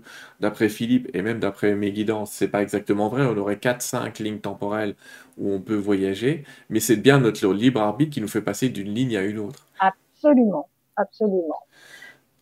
Alors, ça nous permet... Pardon, vas-y. Non, je disais tout simplement, moi, je peux pas expliquer ça. Je, je suis pas une scientifique et puis j'ai pas l'art pour raconter tout ça. Mais je le vis et je le comprends. Mais je peux, peux pas l'expliquer. C'est la physique quantique qui expliquera tout ça, je pense. Voilà. Oh, quantique et oui, oui, les théories de Philippe que vous pouvez lire dans le, livre qui s'appelle Le Pic de l'Esprit, les amis. Si vous l'avez pas lu, Le Pic de l'Esprit, ça se lit assez bien. Les premiers livres de Philippe, euh, faut s'accrocher un peu, mais Le Pic de l'Esprit, il a été gentil, il a été sympa avec nous. Euh, on arrive à comprendre un petit peu mieux. Euh, ces hypothèses de travail. Alors en parlant d'hypothèses de travail, évidemment, je regarde le chat régulièrement et euh, il y a beaucoup de gens qui te demandent quand même ton côté médiumnique te fait avoir des instincts sur ce qui se passe dans le futur, même si tu n'y as pas été physiquement, j'allais presque dire. Je ne sais pas si on peut dire physiquement ou énergétiquement. en tout cas, qu'est-ce que tu ressens pour la France dans les temps qui actuels? Qu'est-ce que tu penses de cette époque? Tu sais, Sylvain, c'est pas nouveau, ça m'est venu en mai 1990, je le répète, hein, j'ai déjà raconté, où j'ai eu une véritable guidance, où on m'a annoncé tout ce qui arrive actuellement, et euh, les masques dans la rue euh, qu'on emporterait en 2020, et euh, je pense que nous allons vivre des périodes difficiles. très difficile. Jusqu'en, j'aime pas faire l'oiseau de mauvais augure comme ça, mais on peut changer aussi les choses par la volonté, par la prière, par quand je parle de prière, je parle de prière collective. Et euh, nous sommes des créateurs, on peut changer tout ça, mais euh, si on continue sur ce chemin-là, euh, entre le réchauffement planétaire, euh, le, les guerres, la famine, le, le feu, les inondations, le, le, les déplacements de population par centaines de milliers, etc., etc., le manque d'eau, euh, l'être humain euh, va vers une destinée difficile jusqu'en 2026-2030 au moins. Mais c'est un changement et si nous arrivons à dépasser à passer cette période très difficile, c'est un enseignement, il n'y a que ça, que des enseignements, nous serons dans une, autre ère, une ère, euh, bon, je, je vais pas jouer la hippie, hein, je vais pas faire peace and love, mais une ère quand même où nous aurons beaucoup avancé. Parce que nous sommes encore des bébés, nous sommes à l'adolescence, nous n'avons pas compris beaucoup de choses. Et il faut que nous en passions par là. Mais s'il y a des, des, âmes de bonne volonté qui croient qu'on peut changer les choses, eh ben réunissons-nous, prions pour que ce soit moins dur, parce que je pense que ce sera difficile. Ça va être difficile. Alors pour ça, la terre, ça c'est intéressant ce que tu viens de dire, parce que tu viens de dire prions. Et du coup, tu nous expliquais tout à l'heure ta version de la spiritualité qui est sans religion. Du coup, c'est quoi la prière? Moi, alors ma prière, je, je m'adresse à mes êtres de lumière, euh, mes guides, à Dieu aussi, mais ce Dieu qui n'est pas anthropomorphique, hein, que je me répète tout le temps, que c'est cette, cette énergie, cette vibration d'amour, cette puissance extraordinaire. Mmh. Et je le remercie, je les remercie avant même d'avoir obtenu ce que je demande, parce que j'ai une telle foi en eux que je, je, je les remercie à l'avance euh, d'avoir de, exaucé ma demande. Pour leur prouver, mais c'est pas c'est pas du cinéma. Je sais qu'ils vont m'écouter, qu'ils vont m'entendre il m'arrive de, de, de, de, ne pas le faire, de ne pas le croire, ou je, les supplie de. Mais en règle générale, quand je suis vraiment dans, dans bien disposée, je les remercie à l'avance parce que je sais qu'on est entendu. Il faut demander, il faut enlever tous ces, toutes ces idées fausses qu'il ne faut pas s'adresser à l'au-delà, au décédé, tout ça, c'est des, idées euh, euh, religieuses absurdes. Ils demandent que ça et ils nous aident sont là pour nous aider. Et comme nous, nous devons nous aider les uns les autres. Alors, il faut se mettre dans. Quand je parle de prière, c'est la pensée positive, c'est une pensée d'énergie, d'amour, et demander à ces êtres qui sont dans une autre réalité, des êtres très puissants, de nous aider, de nous accompagner, de faire en sorte que la douleur soit moins forte. Alors, ils nous, il nous aident, tu as prononcé le mot juste, je bien, ils nous aident, ils ne font pas à notre place, c'est une aide, c'est quand même à nous, ce sera à nous de faire le, le travail, j'allais dire, mais quelle aide magnifique, et euh, tiens, je vais faire une pub à moi, tiens, pendant qu'on est dans un juste entre nous, le prochain livre que je vais écrire, que je suis en train d'écrire avec eux, justement, consiste justement à voir comment on peut créer des équipes euh, avec eux pour justement euh, être aidés dans plein de domaines de notre existence. Et oui, tu as raison euh, de les remercier parce que c'est comme ça qu'on appelle le futur quand on le remercie. Pas quand on se dit qu'est-ce que je vais devenir, mais quand on dit merci de toutes ces merveilles qui m'arrivent maintenant. C'est-à-dire faut pas se passer dans, faut pas se placer dans le c'est un peu compliqué. Euh, je dirais que pour bien prier, il faut se souvenir du futur, si tu vois ce que je veux dire. c'est vraiment euh, être. Euh, ce que vous dites, c'est comme si vous étiez en train de vous souvenir du futur. Merci pour tout ce qui nous a été donné, qui a permis de changer, qui permet de changer ce temps, cet espace, cette planète, mais qui a besoin aussi de, de cet accouchement parce que. je sais pas ce que tu en penses, mais on a quand même vécu pendant 30, 40, 50 ans peut-être d'errance un petit peu euh, dans ce monde, à croire que l'homme était tout puissant, que la nature était deuxième, les animaux troisième. Euh, Quelle folie ben voilà, et en fait, on essaye. Peut-être que c'est un rééquilibrage, tout ça, un rééquilibrage entre les forces de les différents règnes. Mais, bien sûr, il y a, il y a des un esprit en toute chose. Il y a Dieu en toute chose. Ça, je l'ai vécu dans l'expérience du tout, cette petite étincelle divine qui est en tout, dans la fourmi, dans l'herbe, dans, dans l'eau, dans, en nous, et en l'animal. C'est pour ça, tout est très respectable et on doit, on, on doit comprendre ça. Nous ne faisons qu'un. Et quand on, la souffrance de l'un doit être notre souffrance. C'est terrible ce que je dis, doit être, mais elle, elle doit pas être. Elle est, elle est. Hmm. Donc, euh, il faut prendre, il faut se souvenir, tout simplement, nous avons un travail à faire, nous, les êtres humains, c'est se souvenir, nous devons nous souvenir de qui nous sommes. Nous sommes des êtres de, de, de, des, des créations de, de, cette divinité, de ce Dieu. Ouais. Je, je, me méfie quand je dis ça parce que je ne veux pas tomber dans l'esprit religieux, mais vraiment, nous avons en nous tous, et même l'animal, tous, cette petite étincelle divine qui fait que nous sommes tous immensément respectables et que nous, ne faisons qu'un. On a tous le potentiel, ouais. Faut pas créer d'hierarchie. Je vois des gens, là, qui, même dans les commentaires, parce que je l'ai dit en même temps, fait des hiérarchies entre anges, archanges, humains, et qui, un tel a dit qu'on était plus grand que les archanges. En fait, on est pareil. On est à des mêmes niveaux. C'est comme si vous demandiez est-ce qu'un chien est plus grand qu'un chat euh, Ça a beau être des espèces pour l'air différentes, pour autant, la source de leur énergie, la source de la vie reste la même. La même. Après, il y a une question de conscience. Nous, nous avons une conscience très développée, et faut, mais pas encore assez. Mais après, tout est une question de conscience. Mais c'est tout. Mais nous ne faisons qu'un. Ouais. Euh, dans les questions qu'on pourrait se poser, euh, il y a des gens qui demandent euh, est-ce que, est-ce que Geneviève pense qu'un jour elle pourra nous apprendre ce qu'elle fait? Apprendre. Donner des cours, mais en fait tu peux pas parce que toi c'est spontané, tu, tu génères. Non, c'est-à-dire comment donner des cours, c'est pas, c'est, j'ai aucun talent, c'est un don, c'est tout le monde tout le monde peut faire euh, vivre ce que je vis. C'est une question après euh, de croire, de foi, c'est tout. Et quand je parle de foi, je recommence encore une fois, je vous dis, c'est pas une question de religion, c'est croire en l'être humain, croire en croire en cette cette, cette, cette énergie créatrice et être dans l'amour. On n'a pas le choix, c'est soit la peur, soit l'amour. Donc mettez-vous dans l'amour, ayez confiance, ayez confiance en cet être créateur et vous saurez, vous comprendrez comme moi j'ai compris. C'est et j'ai pas tout compris, mais et, et, et le fait d'être médium, nous le sommes tous, nous savons tous dessiner, nous savons tous calculer plus ou moins bien. Voilà, je sais peut-être un peu mieux sentir les choses que d'autres, mais on, on a tous cette possibilité-là. Et, on ouvrir son cœur et son âme. On en parlait. Alors déjà, j'ai tendance à écrire. Avant de croire, il faut accepter de croire. C'est-à-dire, tu, je sais pas si tu vois ce que je veux dire par accepter. accepter l'idée, accepter déjà l'idée. Donc ça veut dire retirer cette pensée d'indignité, du je ne sais pas, je ne peux pas, j'ai pas appris, je suis pas aussi fort que.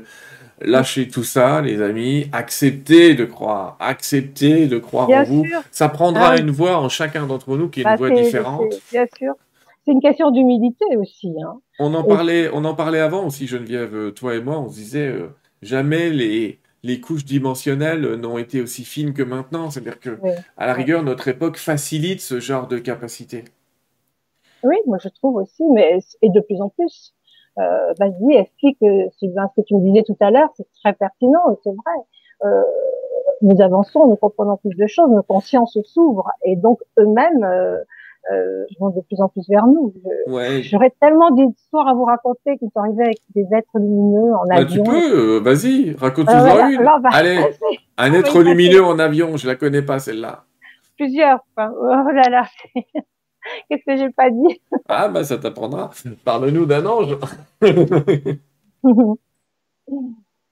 ah, je t'attends.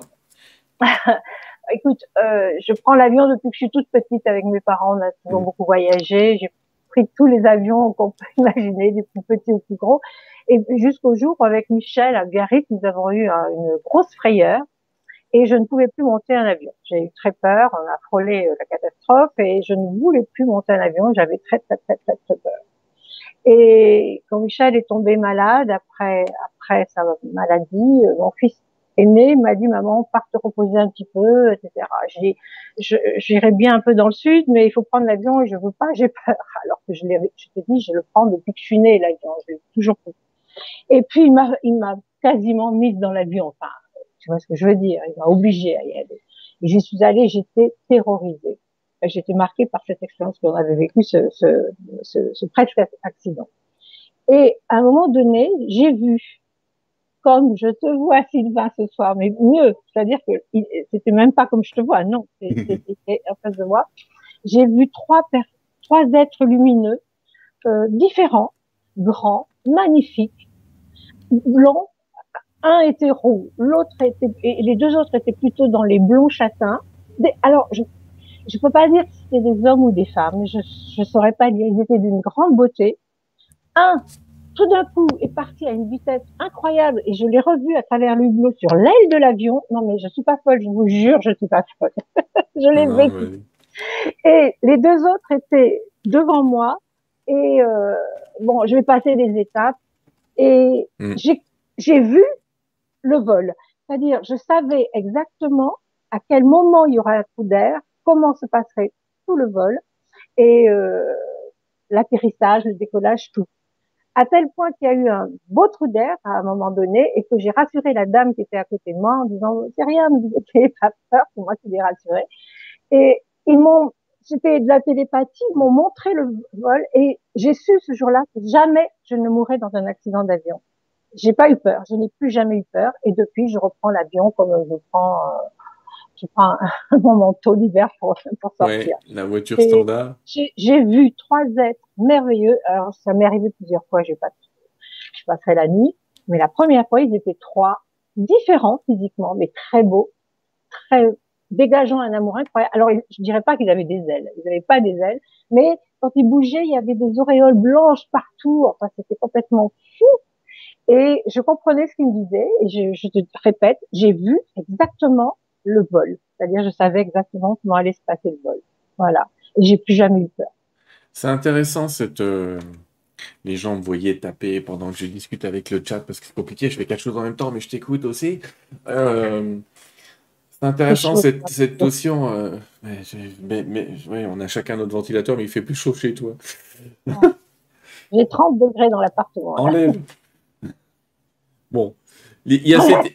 Enlève le manteau. Elle a voulu mettre une veste, mais c'est ta faute. Je, t'ai dit que tu allais avoir chaud en cours de route.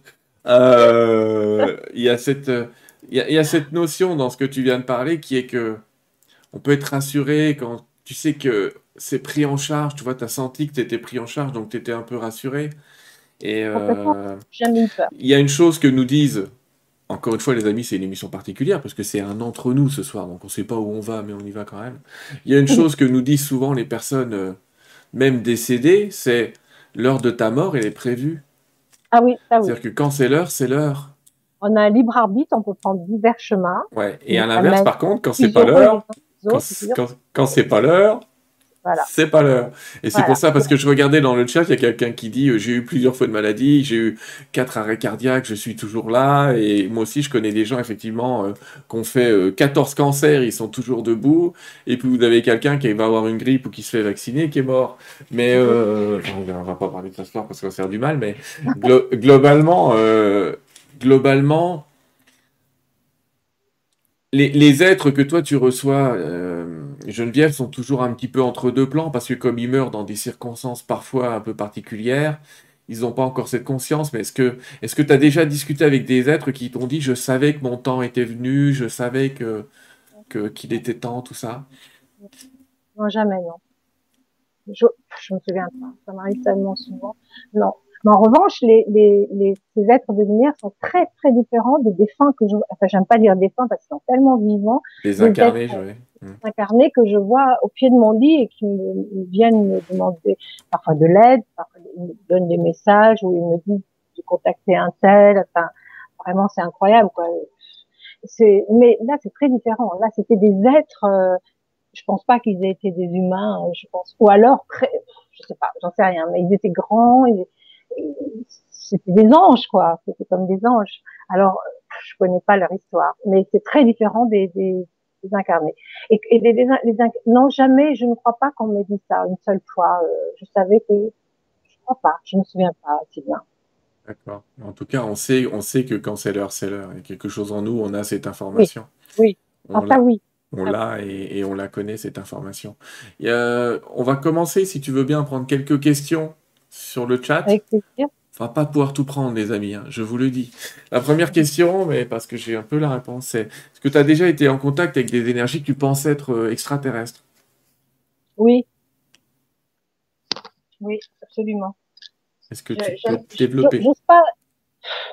Oui, absolument. Euh, ça m'est arrivé toujours dans l'angle de ma chambre, euh, dans, dans un coin de ma chambre, très grand aussi, très différent, et il y a une odeur d'ozone Je sais que c'est de, comme de l'ozone parce que, euh, quand on va chez son esthéticienne et qu'on nous met, enfin, euh, à une époque, on nous mettait une vapeur euh, d'ozone pour la peau et je, quand je vois ces êtres-là, il y a cette odeur, toujours.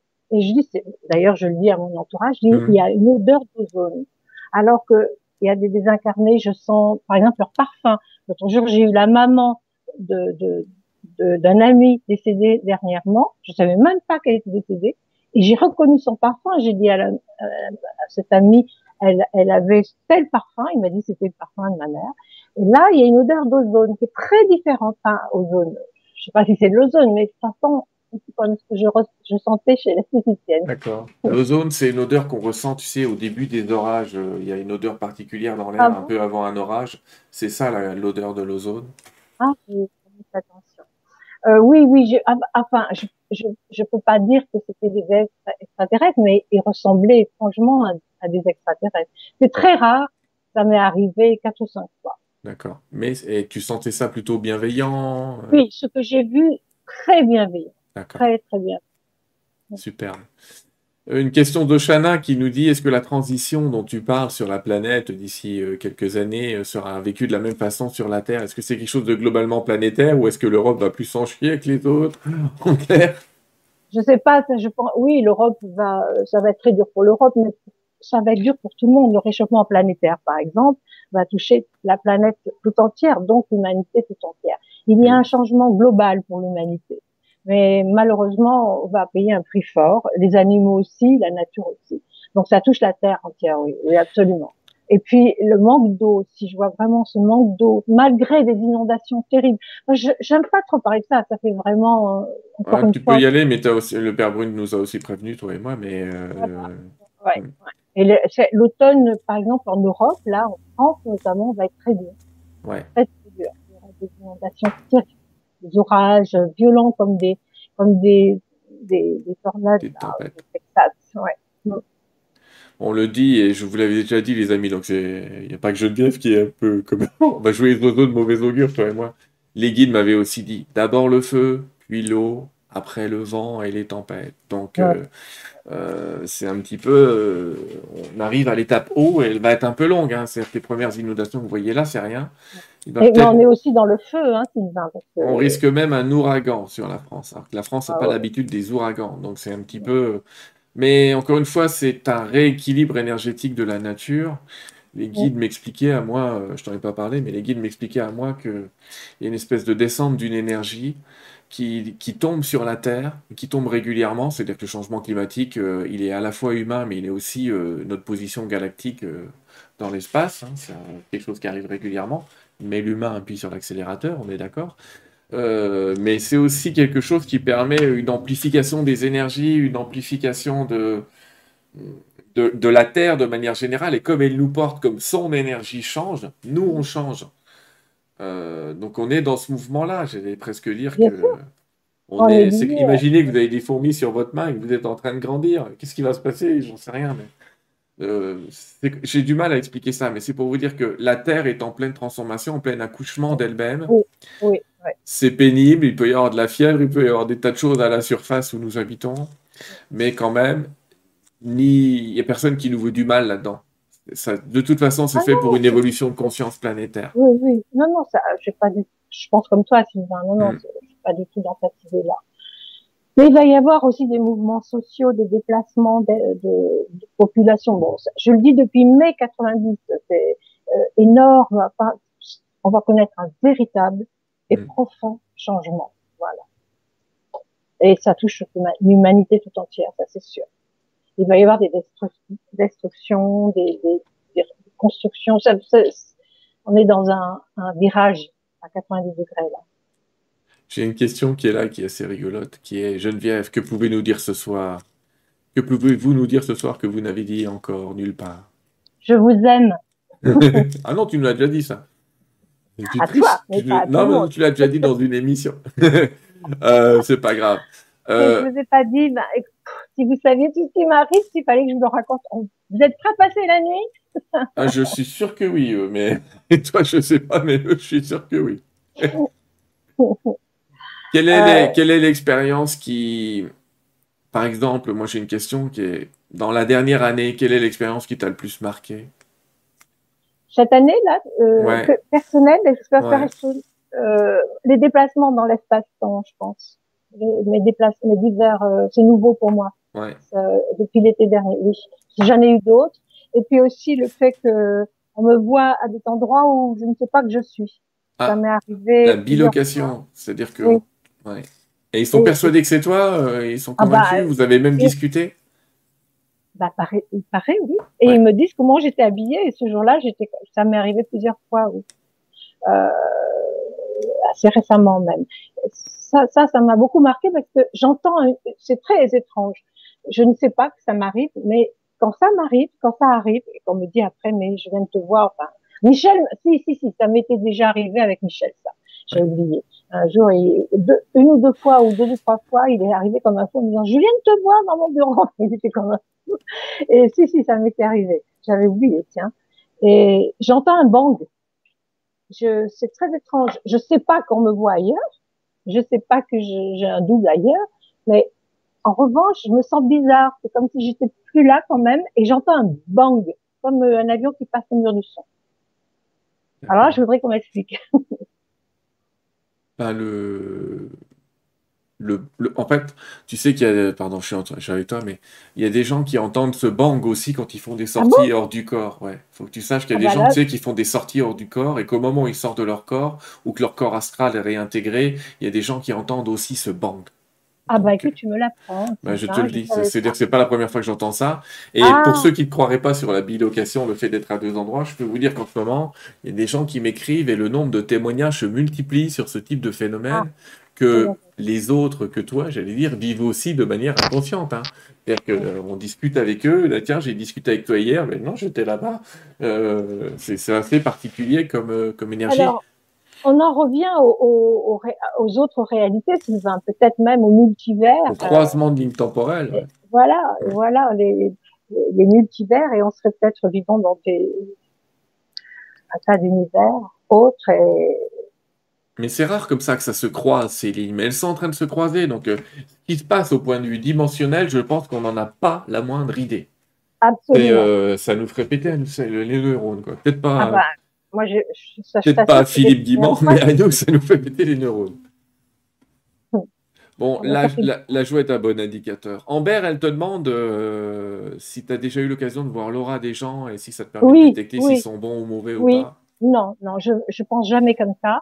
Mais en revanche, je vois les maladies. Ça m'est très souvent arrivé. Très, très, très souvent. Oui. Bon. Oui. Je, je pas, pas, quand je dis très souvent, c'est, c'est pas tout le temps, c'est pas tout, euh, toujours mais ça m'arrive de voir et, et jamais s'ils sont bons ou mauvais. Ça, je, pas besoin de voir leur aura, on sent quand même. Hein, et je suis pas la seule. Quand quelqu'un est toxique ou pas, quand même, faut être lucide. Oui, ça, évidemment, je ressens. Mais ce que je, je, je vois souvent, c'est que l'aura, elle se rétrécit, elle fonce, elle devient bordeaux euh, vers un organe malade. Ça, je le vois. Ça m'est très très souvent arrivé de dire d'ailleurs à ces personnes, fais, soigner ton foie, fais soigner ceci. Ça, oui, oui, je le vois. D'accord. Mais pas la notion du bon ou méchant, non. Je vais prendre euh, une autre question. Je suis en train de regarder, il y a beaucoup d'écriture, donc il faut que je passe assez vite. Euh,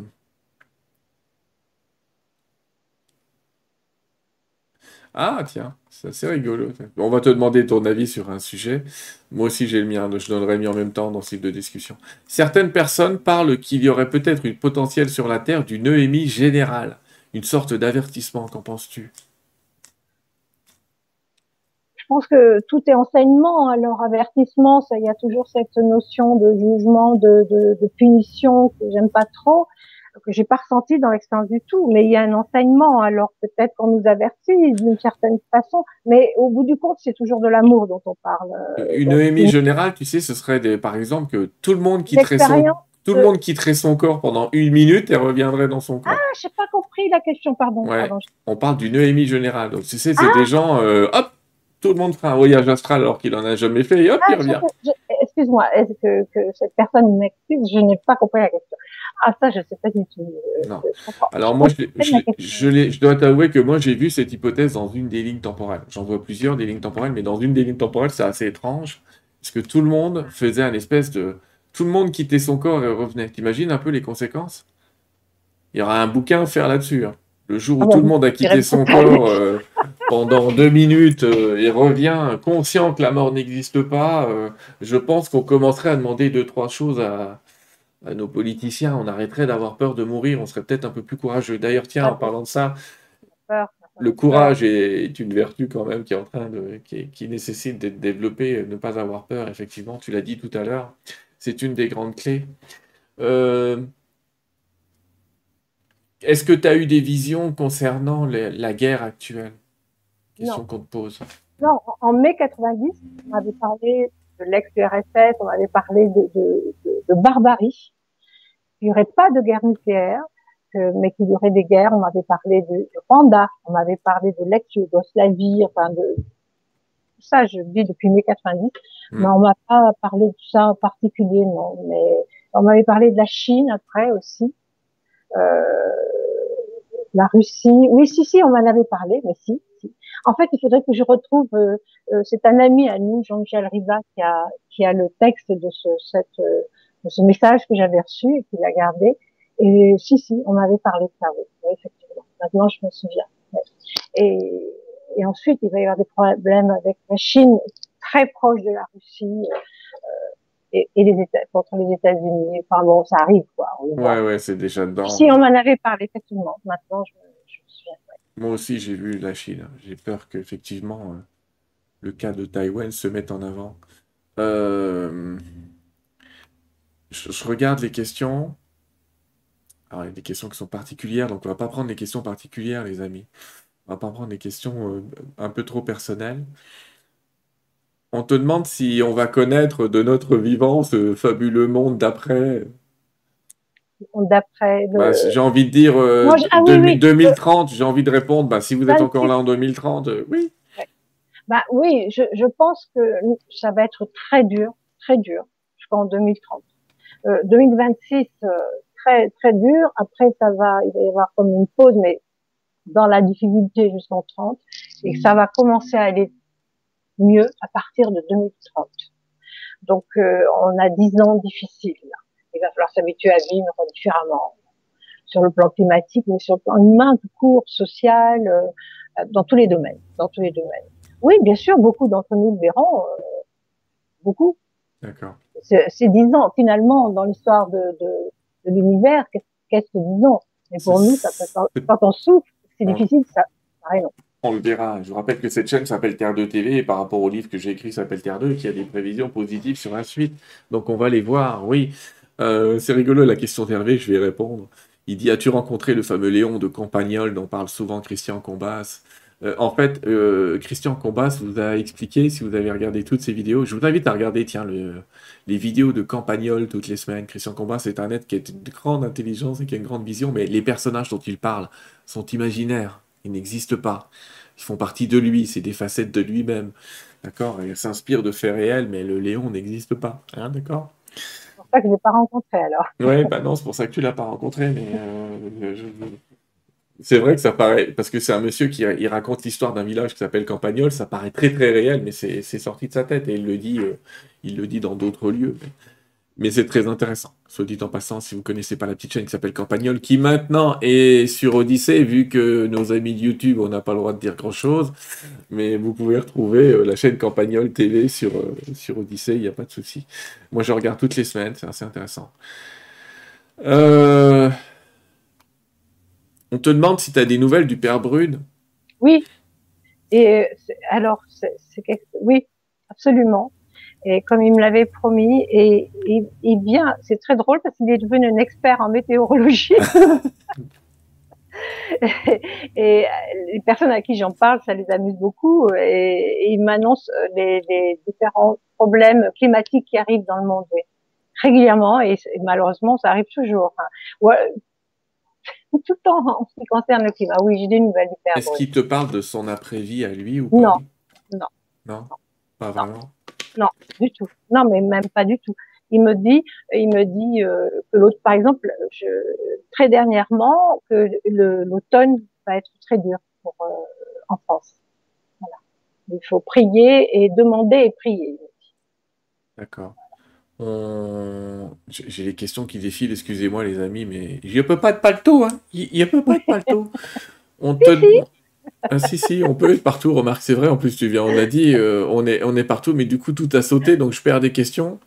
Il y en a tellement, euh, faire un tri, euh, en plus faut que j'essaye d'être pertinent quant à faire.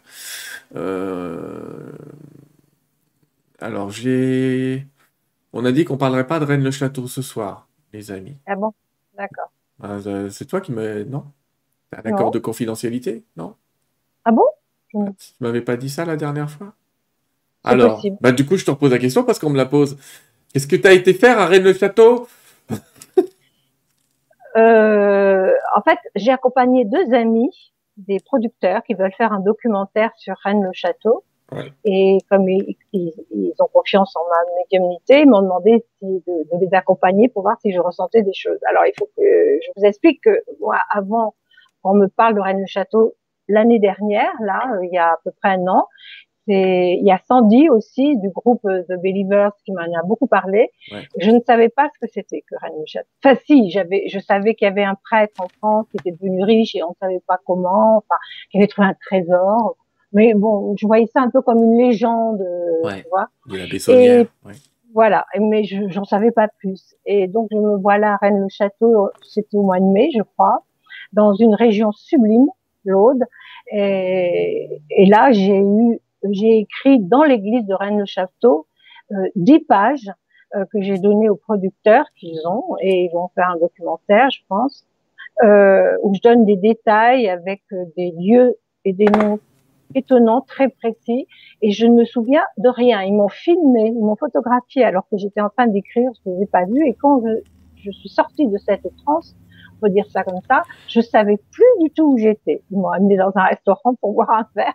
J'étais complètement chaos et j'ai eu des révélations assez extraordinaires, si bien que j'ai été contactée par même des étrangers et tout qui veulent euh, connaître un petit peu les tenants de, de ce message que j'ai reçu et qui révolutionne tellement de choses euh, que je j'en parle pas parce que bah voilà ça me fait... ah, oui. savais bien qu'on n'irait pas jusqu'au bout. ça remet en cause trop de choses. Alors je laisse les, les, les, producteurs faire leur documentaire. Voilà. on en parlera quand ce sera sorti, les amis. Vous inquiétez pas, euh, si ça sort. Mais euh, on en parlera au moment le, le, plus opportun. Ne vous en inquiétez pas. On te demande, Eden, te demande, est-ce que tu as un conseil pour passer le cap actuel? Quel conseil tu pourrais nous donner pour passer ce cap actuellement? Ben, eh, Ne pas avoir peur. Je sais que c'est ridicule de, dire ça quand on annonce des catastrophes, mais il faut pas avoir peur parce qu'au bout du compte, ce dont on parle, je l'ai dit tout à l'heure, c'est de l'amour. Et euh, la vie ne s'arrête pas euh, à la mort physique. C'est merveilleux tout ce que nous attend sur cette dans cette vie-là et et après. Donc il faut il faut pas avoir peur. C'est c'est comme ça, c'est un, un, enseignement, c'est un, euh, un, passage difficile à passer, mais il faut rester dans l'amour et il faut s'aimer les uns les autres, s'aider. Ouvrez-vous à la souffrance des autres, ouvrez-vous aux difficultés des autres. Euh, quand les temps viendront, ce sera encore plus dur par la chaleur, par euh, euh le manque d'eau ou, ou, tout simplement parce que euh, manque d'argent, etc. Entraidez-vous, soyez solidaires et rassemblez-vous et priez ensemble. Voilà, c'est ça qu'il faut faire. Nous ne faisons qu'un et retrouvons-nous comme ça. Et on va traverser ça, vous verrez très facilement, mais en restant isolé dans notre ego, dans notre euh, égoïsme, dans notre euh, euh, égoïsme, oui c'est ça. Et puis ignorance aussi. Mm. Euh, là vraiment, euh, on risque de morfler. Il faut se mettre dans l'amour, la foi et croire que rien ne nous atteindra vraiment. Ayez confiance, ayez confiance. Derrière tout ça, c'est de l'amour dont il s'agit. Je sais que ça fait parole. Je... Non, non, non, mais on, comprend, on, comprend, Mais je le crois vraiment. Euh, voilà. Entraidez-vous. On comprend bien ce que tu veux dire, c'est-à-dire de. C'est ce que disent les guides en ce moment. Souvenez-vous que vous n'avez pas qu'une vie. Alors, quand on dit ça, les gens ils paniquent, ils vont dire oh, je vais mourir. Non, c'est pas le sujet, mais il y a un moment, ça permet aussi d'avoir un courage qu'on n'a pas quand on a l'impression qu'il ne nous reste pas longtemps. Euh, on te demande si Alors, c'est un peu paradoxal, mais si tu vois revenir les masques, les, les, les passeports sanitaires et tout ça. Non. Alors, le, les histoires de, de, virus, tu l'avais vu puisque tu avais dessiné un portrait, etc. Ah oui, en mai 80, bah justement, j'ai mmh. fait le tableau euh, un mois après, parce qu'on m'avait dit que dans les années 2020, nous marcherions dans les rues avec, avec des masques. Des masques. Et donc, tu avais dessiné un masque à gaz, mais c'était à peu près ça. Enfin, une maman avec son enfant avec des masques à gaz. Ouais. J'avais peint ça à la suite de ce message, euh, ce tableau, je l'ai toujours d'ailleurs. Et euh, je, non, je pense pas qu'on revivra ça avec le, le Covid, mais je, je vois pas de détails. Qu'est-ce que t'en penses, Sylvain? Mais on va vivre des choses, euh, d'autres virus. On, on va oui, oui, oui. Moi, je, moi, je pense que ce que j'ai vu, moi, c'est le, le, masque, ils vont nous le remettre. Euh, c'est possible, mais peut-être pour d'autres virus. Je le, le, masque, ils, ils, vont retenter le coup. Euh, le, le, passeport sanitaire, ça va pas bien passer parce que ça risque de créer carrément des révoltes. Parce que je pense que maintenant, tout le monde a compris que ce truc, euh, si le masque peut être potentiellement utile, le, passeport, lui, il l'était pas. Parce qu'il n'empêchait aucune contamination. Des révoltes, il va y en avoir. Oui. Ça, des révoltes, j'en ai eu pas mal, et toi aussi. Euh, il va y avoir la, fonte quand même de, de des glaces, peut-être pas entièrement, mais euh, avec tout ce que ça va dégager comme bactéries, comme possibilité d'autres virus. Je sais que c'est terrible ce que je dis, mais je, vraiment je le pense.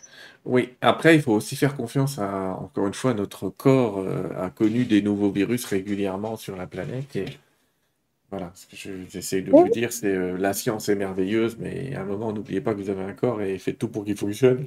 Bien sûr. Il faut être positif et puis il faut, il faut Nous sommes des créateurs, mais aussi. Hein, il faut être positif et dans l'amour et dans l'entraide. Euh, Qu'est-ce que j'ai ici comme question? Euh... Ben ça, on en a parlé tout à l'heure.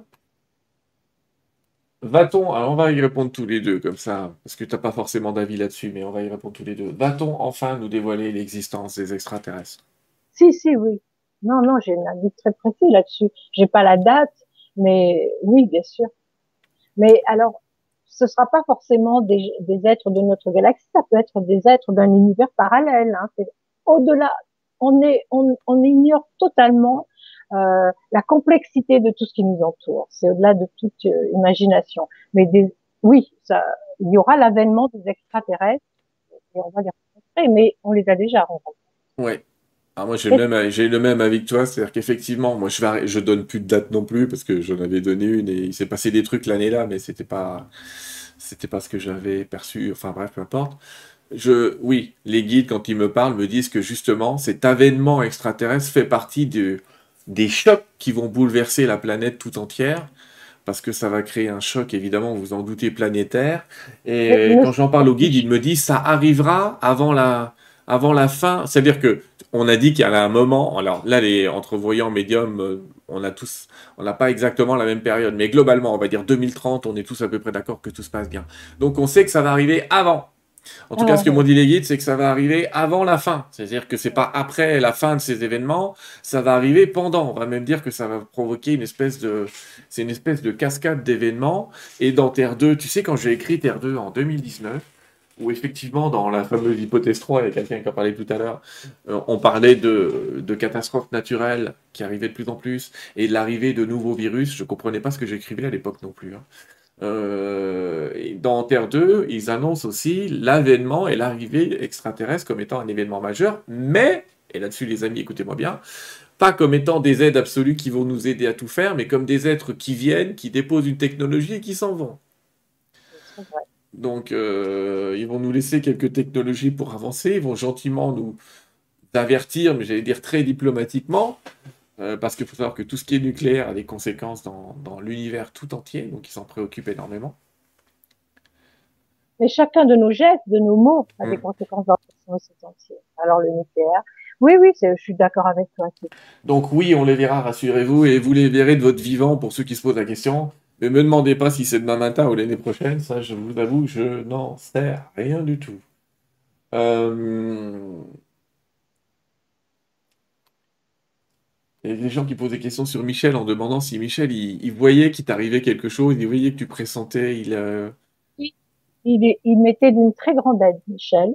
Euh, il, il, connaissait parfaitement ma voyance, ma médiumnité. Et quand j'étais perdue dans une voyance, je pensais que ça, ça me concernait ou mes enfants, et il arrivait à canaliser ça très bien. Et il voyait aussi à mon visage ou à ma façon d'être qu'il mm. allait m'arriver quelque chose. Et il dit ah assieds-toi, assieds-toi. Il le sentait absolument. Et il a passé le relais à un ami proche, un grand écrivain, avant de mourir trois jours ou cinq jours avant sa mort, il l'a fait venir dans sa chambre et il a dit ma femme est la plus grande médium du monde. L'amour est aveugle. Il a dit moi je elle a besoin d'être euh, d'être aidée et moi je vais plus pouvoir le faire. Est-ce que vous voulez bien prendre la relève? Voilà. Et ce, ce, cet écrivain que j'aime beaucoup, que je respecte et admire, euh, m'aide énormément dans ma voyance parce que par moments c'est dur à porter. C'est vrai que par moments c'est dur à porter. Voilà. Oui, Michel le, sentait. Il me connaissait par cœur pour ça. Mais par exemple, en ce qui le concerne, lui, pendant un an, je lui ai dit, va voir un médecin, il se passe quelque chose dans ta bouche, alors qu'il n'y avait rien, c'est un symptôme. Il ne l'a pas fait. Et quand il s'est révélé qu'il avait un problème dans sa bouche, un cancer de la langue, c'était un stade 4, c'était trop tard. Et avant de mourir, peu de temps avant de mourir, il m'a dit combien de fois il m'a répondu ah, tu as un chien Oui, c'est mon chien, c'est là. Ah, j'ai cru que c'était mon chien, moi. Non, c'est pas le tien, c'est le mien. Et... Je aller tout seul. Et Michel me disait tout le temps que si je t'avais écouté, ah, si je t'avais écouté, bah non, c'était que c'était son heure. C'était son heure. Et là, on pouvait plus rien faire. Mais pendant un an, là, il m'a pas écouté. Mais sinon, il sentait quand j'allais avoir une voyance, quand j'allais, euh, oui, oui, il sentait, il savait. Et qu'est-ce qu'il m'a aidé dans ce D'accord. Et il a, il t'a pas dit, oh, j'aimerais être comme toi. Euh... Si, non, il disait pas ça. Il disait mais pourquoi moi je ne vois rien? Pourquoi? Surtout pour l'expérience du tout. Michel était, avait une quête spirituelle énorme. Il était très religieux même et, et il était complètement absorbé par euh, la croyance mm. et, et, il rêvait de vivre une expérience comme ça. Et moi qui ne la connaissais pas, j'en avais jamais entendu parler. C'est après qu'il m'a expliqué que c'était son, c'était un, rêve absolu de vivre ça. Euh, pourquoi ça m'est pas arrivé à moi, moi qui, attendais tellement ça, il, aurait vivre. On veut toujours ce que l'autre n'a pas. Moi, c'est pareil, quand les gens me racontent des histoires de voyage astral, je deviens fou parce que ça fait des années que je veux essayer. Entendre des guides, j'ai jamais demandé, ça m'est tombé dessus. Et bref, on veut toujours ce qu'on n'a pas, c'est clair. Bah, euh, est-ce que tu as déjà rencontré, ah, je ne sais plus qui a posé la question, hein, excusez-moi, de temps en temps j'oublie les prénoms, mais est-ce que tu as déjà rencontré ce qu'on appelle des, des êtres de la nature? Oui, euh, au Gabon, dans la forêt du Gabon. Euh, et je, n'avais pas fait de drogue, hein, je précise. pas rien d'illégal. Bon. c'est la deuxième forêt euh, la plus importante au monde après la forêt amazonienne. Mm. Et j'étais pétrifiée parce que je voyais des petits êtres passer d'arbre en arbre euh, très très rapidement à une vitesse folle ils souriaient, mais je ne jurerais pas qu'ils étaient si gentils que ça. Ils étaient les gardiens. Je ne sais pas ce que c'était. Oui, j'ai vu au Gabon. Et je répète, je, je ne vois pas. Je, si je bois un verre de vin de temps en temps, j'aime bien, mais je ne je suis pas alcoolique. Non, non, non, mais c'est pas sous, c'est pas sous effet de... Non, mais je, je, peux vous assurer, les amis, il euh, n'y a pas plus nature que, que, que Geneviève. Euh... J'étais euh, avec un, deux guides, parce que c'était quand même, euh, il y a des dangers dans cette forêt. Mais ça, je les voyais et eux les voyaient pas et je leur disais mais là, regardez, hop, hop, hop. oui, j'ai vu. Et eux, ils se disaient mais qu'est-ce qu'elle a vu la dame? Euh, gentille, la française et... Je pense que non, non, ils, y ont cru. Mais je pense que ce sont des gardiens. Il y a des, il y a des univers parallèles. Ouais. C'est incroyable, c'est au-delà de tout ce qu'on peut imaginer. De toute façon. Oui, ça je. Il y a des grands, il y a des petits. J'ai failli dire j'imagine bien, mais non, on n'imagine pas. Sylvie, oui, pardon. Sylvie, pardon, te demande comment est-ce que les défunts te remercient? Est-ce qu'ils te remercient déjà? Parce qu'ils viennent souvent te demander de l'aide, mais est-ce que tu as merci de m'avoir trouvé mon corps, par exemple? Non. Non? Non, et, souvent ils me demandent de l'aide pour ceux qui ont besoin de, partir ou qui sont rattachés à la terre euh, à cause d'un événement ou d'une personne, euh, mais non, non. Il y a des odeurs, j'ai des odeurs très agréables, de fleurs, des choses comme ça. Euh. Non, mais je ressens leur, euh, je sais qu'ils sont dans la paix après, donc c'est ça mon, mon cadeau. Non, je les vois plus après. Non, j'ai pas eu de remerciement comme ça. D'accord. Bon, bah, ça, ça répond à la question.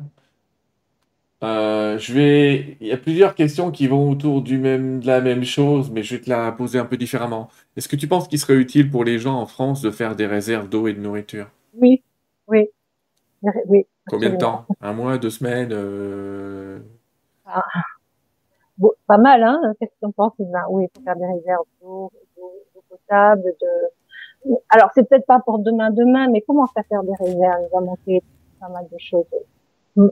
D'accord, ok. On te demande. les prix vont flamber aussi, que beaucoup de gens ne pourront plus faire leurs courses comme Ah ils font jusqu'à présent. Enfin, il va y avoir des choses terribles. Donc oui, faites, euh, Ah, je, je faites sais, je sais pas vous en France, mais voilà, ici au Canada, euh, c'est pris 15% dans les dents en moins de deux, là. oui, ici aussi. Faites des réserves d'eau et puis de nourriture. Euh, maintenant, avant que les prix explosent et aussi qu'il y ait des problèmes euh, de, de, de, des tempêtes, des... Enfin, il va y avoir des problèmes D'accord. costauds. J'ai Sylvie qui me demande, et au Québec? Oui, c'est pareil, les amis, au Québec, faites pareil, faites des réserves. Ici, c'est mondial, ce qu'on est en train de dire. Euh, la neige l'hiver, euh, Sylvain. Fait fondre la neige, euh, tu fais des réserves, tu sais, dans des Ah bouteilles. oui, tu veux, je veux, je, oui. Ouais, je sais Non, pas si, il y a sûrement un moyen, il y a sûrement un moyen de rendre la neige potable et c'est pas ça qui manque, on est d'accord. Euh, je regarde. euh, Tac, tac, tac, tac, tac. Oh ben non, on te demande carrément est-ce qu'il faut quitter l'Europe? Euh, T'inquiétez pas, vous êtes au bon endroit, malheureusement. Quoi qu'il arrive, vous serez toujours au bon endroit. Ceci dit, l'Europe va morfler. Hein. Euh, ouais, tu, nous vas, tu vas nous envoyer tout le monde au- aux États-Unis. Alors, je rassure Non. les gens, hein, je ne suis pas parti pour ça parce qu'il y en a des fois qui m'écrivent en me disant Sylvain, t'es parti au Québec euh, pour fuir l'Europe? Non, non, je suis parti parce que ma femme est québécoise, qu'elle a vécu 8 ans avec moi en France et que j'ai décidé de goûter ce qu'était la vie au Canada. D'accord? Non, mais c'est pas. En revanche, en revanche, Sylvain, s'il y a des gens qui ont la possibilité d'avoir une maison à la campagne avec un jardin, avec de l'eau, tout ça, c'est- Ouais. c'est pas mal. En tout cas, voilà, prévoir une échappatoire seule ou en groupe à la campagne ne me paraît pas une mauvaise idée. Voilà. Je vais dire ça comme ça. Ça ne me paraît pas du tout une, une mauvaise idée. Euh... Oula. On n'a pas des Il y a des gens qui demandent, pouvez-vous développer les événements à venir? On n'a pas des détails, on voit des, des tendances quand on est dans la voyance. Ça dépend de quelle voyance, Sylvain. Non, mais là, on Parfois, parle de, planétaire et- sur les événements. Ah oui. euh, voilà, tu peux pas dire il va y avoir une inondation le 12 janvier à Marseille à 3 heures du matin.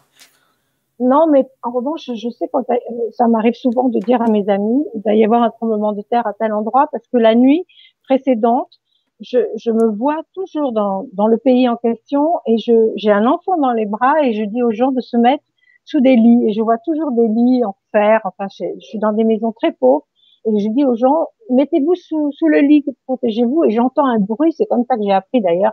Il y avait un grondement terrible lors d'un tremblement de terre. Et ça, je sais quand ça va arriver. Le, le, je sais exactement le jour où ça va arriver. Mais pour les événements dont on parle, Sylvain et moi, là, non, je sais que ça, c'est commencé. On a commencé avec le réchauffement, mais pas que ça. Il y aura aussi des problèmes sociaux, des problèmes euh, de guerre, des problèmes, euh, voilà, de, de, de, la barbarie, euh, de violence. Ouais. Voilà. On, est, on est dans un modèle de toute façon qui pouvait plus perdurer. Euh... Matérialiste. Il faut changer ça. Ouais. Euh, une question un peu plus euh, sur ton côté enquêtrice, mais euh, quelle est l'enquête qui a été le plus vite résolue dans ta vie? Du genre, on t'a passé un coup de fil, t'as dit il est là, le lendemain on t'appelle, il est là. Il y en a eu plusieurs. Hein. T'en as fait beaucoup, hein. faut dire que voilà. J'en fais tout le temps, je continue là. Mm. Là, je vais probablement partir au Pérou euh, cet hiver euh, pour une française. Euh, je ne pourrais pas dire ça m'est arrivé souvent. Ce qui m'a peut-être le plus marqué, c'est la petite, euh, la petite euh, portugaise, comment elle s'appelait, j'en ai fait tellement, euh, moi de Nordal le Landais. Ah, j'ai oublié aussi, désolé. J'ai dit, j'ai dit euh, ça, Carl, Carl Zero c'est moi, puisque s'il faisait le lien entre la police et moi, et je disais, dis-leur que la petite euh, se trouve à tel endroit. Or, quand ils l'ont retrouvée, ils l'ont trouvée à l'endroit que je disais, mais quand je l'ai vue, moi, elle n'était pas encore enterrée à cet endroit. Le, le jour et l'heure, le soir même de sa disparition. J'ai dit qu'elle était enterrée dans tel endroit. Or, Nordal le Landais l'avait pas enterrée là. Ça, ça m'a marqué. Sinon, euh, des enquêtes euh, très rapides. bah, si, des enquêtes comme ça, je, je, je, dis toujours, quand je vois, je vois, je dis c'est un tel et ça c'est, elle est là où le, le, le, voilà ce qui s'est passé et la suite mm. souvent me donne raison. Je le vois tout de suite. Mais sinon, non, je sais, je pourrais pas dire. Ça m'arrive très souvent que on, trouve, c'est pas qu'une fois. Je pourrais pas dire.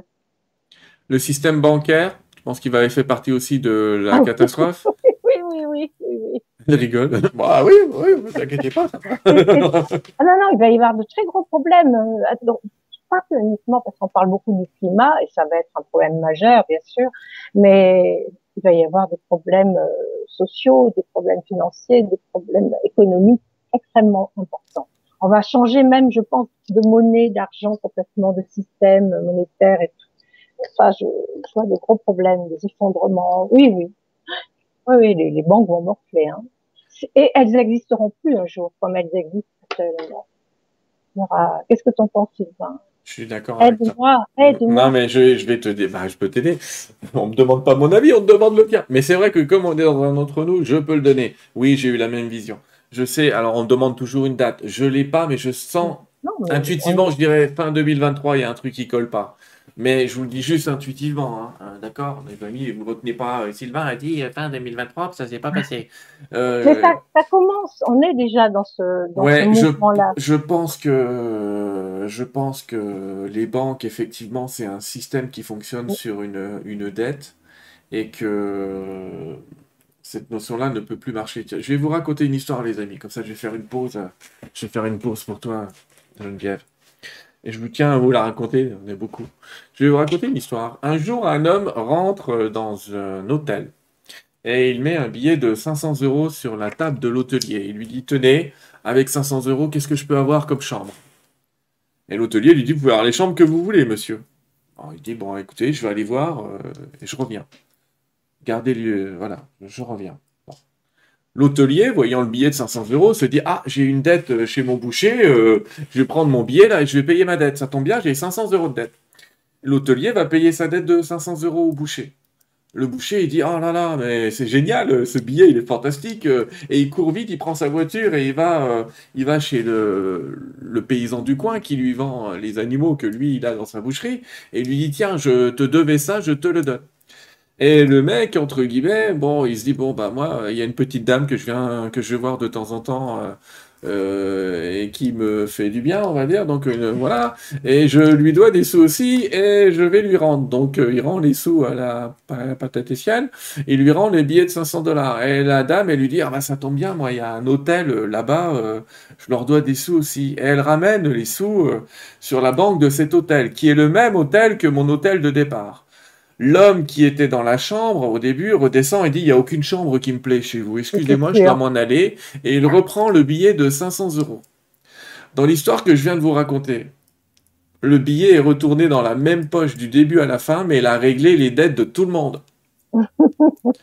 J'étais sûr que tu allais dire ça. Ouais, mais c'est important de comprendre ça. C'est génial. C'est pour vous expliquer le système bancaire qui fonctionne sur la dette. Donc imaginez demain, vous faites ce qu'on appelle des clubs 500 euros. Autrement dit, vous donnez à quelqu'un 500 euros, mais vous lui dites, avec ces 500 euros, tu dois payer une dette et tu dois donner cet argent en disant à la personne que cette personne, elle aussi, avec ce billet, elle doit payer une dette. Est-ce que vous imaginez un système comme ça demain? Et vous venez de comprendre pourquoi est-ce qu'ils refusent et ils veulent enlever la monnaie.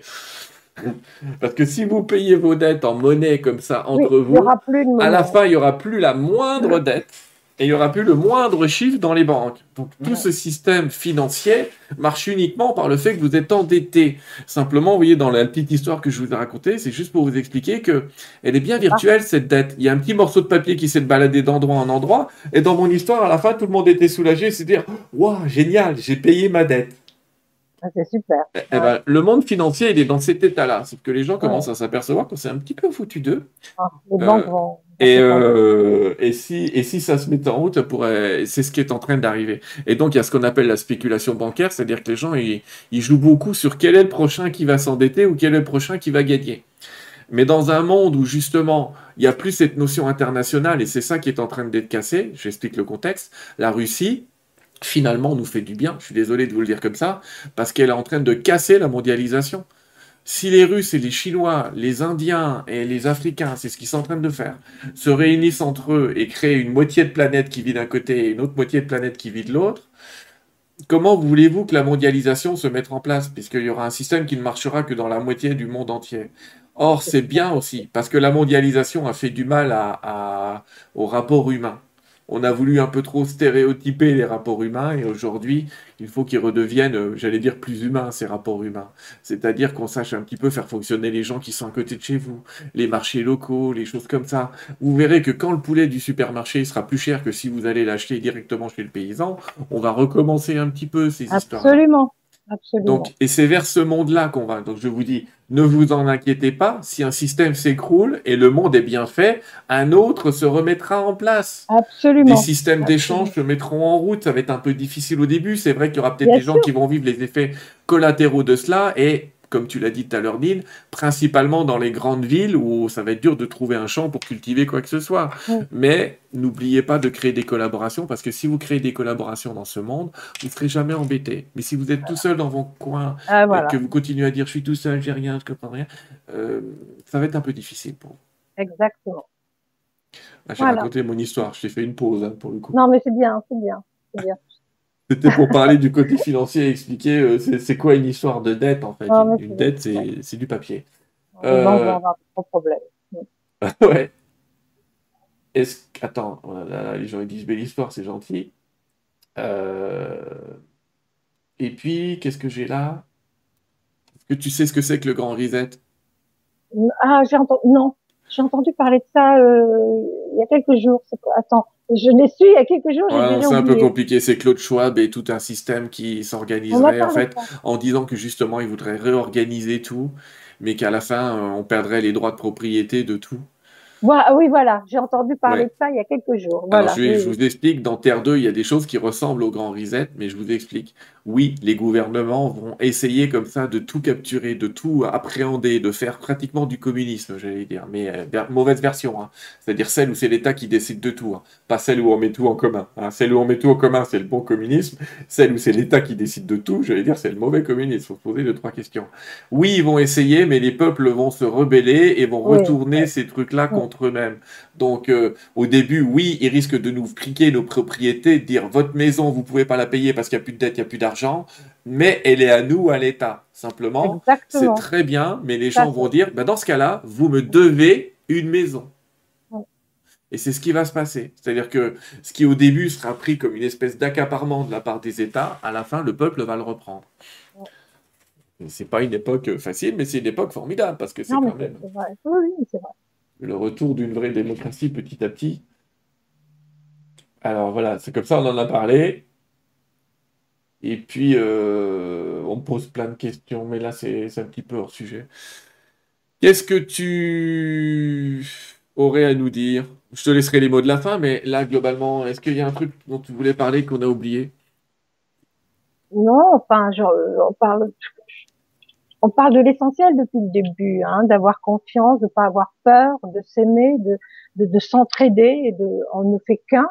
Et il n'y a rien d'autre à dire que n'ayez pas peur, aimez-vous les uns les autres.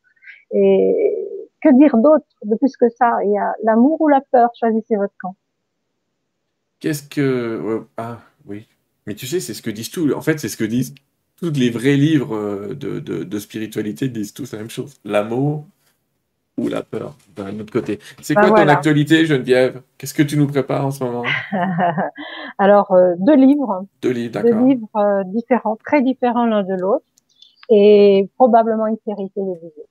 D'accord, ça va être sympa. Dans laquelle je n'interviens pas, mais qui, qui, qui relate ma, ma vie et mes enquêtes policières. Voilà. Ouais, ça sera marqué basé sur la vie de... Euh, c'est intéressant. Je suis dépassée d'ailleurs. Et les deux livres, ils vont parler de quoi? Oh, tu vas être scié. ah, je vais être scié. D'expériences que je que j'ai vécues, une avec une entité qui s'appelle Eti, qui a été euh, tuée dans les camps euh, de concentration euh, pendant la deuxième guerre mondiale et que qui a guidé le couple de, Maggie Lebrun pendant à peu près 40 ans. Et, et, et l'autre sur euh, qui est un où je relate les, les grâces les plus importantes que j'ai reçues dans ma vie. D'accord. Bon, Maggie Lebrun, on rappelle que c'est médecin du ciel et ah, je raconte l'histoire qui a fait que je, j'ai, comment j'ai rencontré Maggie, comment ça s'est fait, c'est une histoire inouïe, inouïe.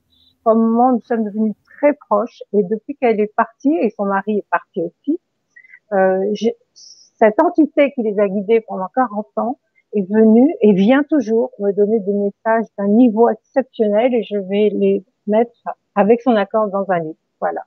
D'accord. Mais c'était une dame exceptionnelle. Maggie Lebrun était vraiment une femme exceptionnelle. On s'aimait beaucoup toutes les deux. Hmm. Elle a adopté combien d'enfants? Oh, Une centaine. Ah oui, je pense que c'était. Elle, a eu la Légion d'honneur, elle a tout eu. Euh, c'était impressionnant.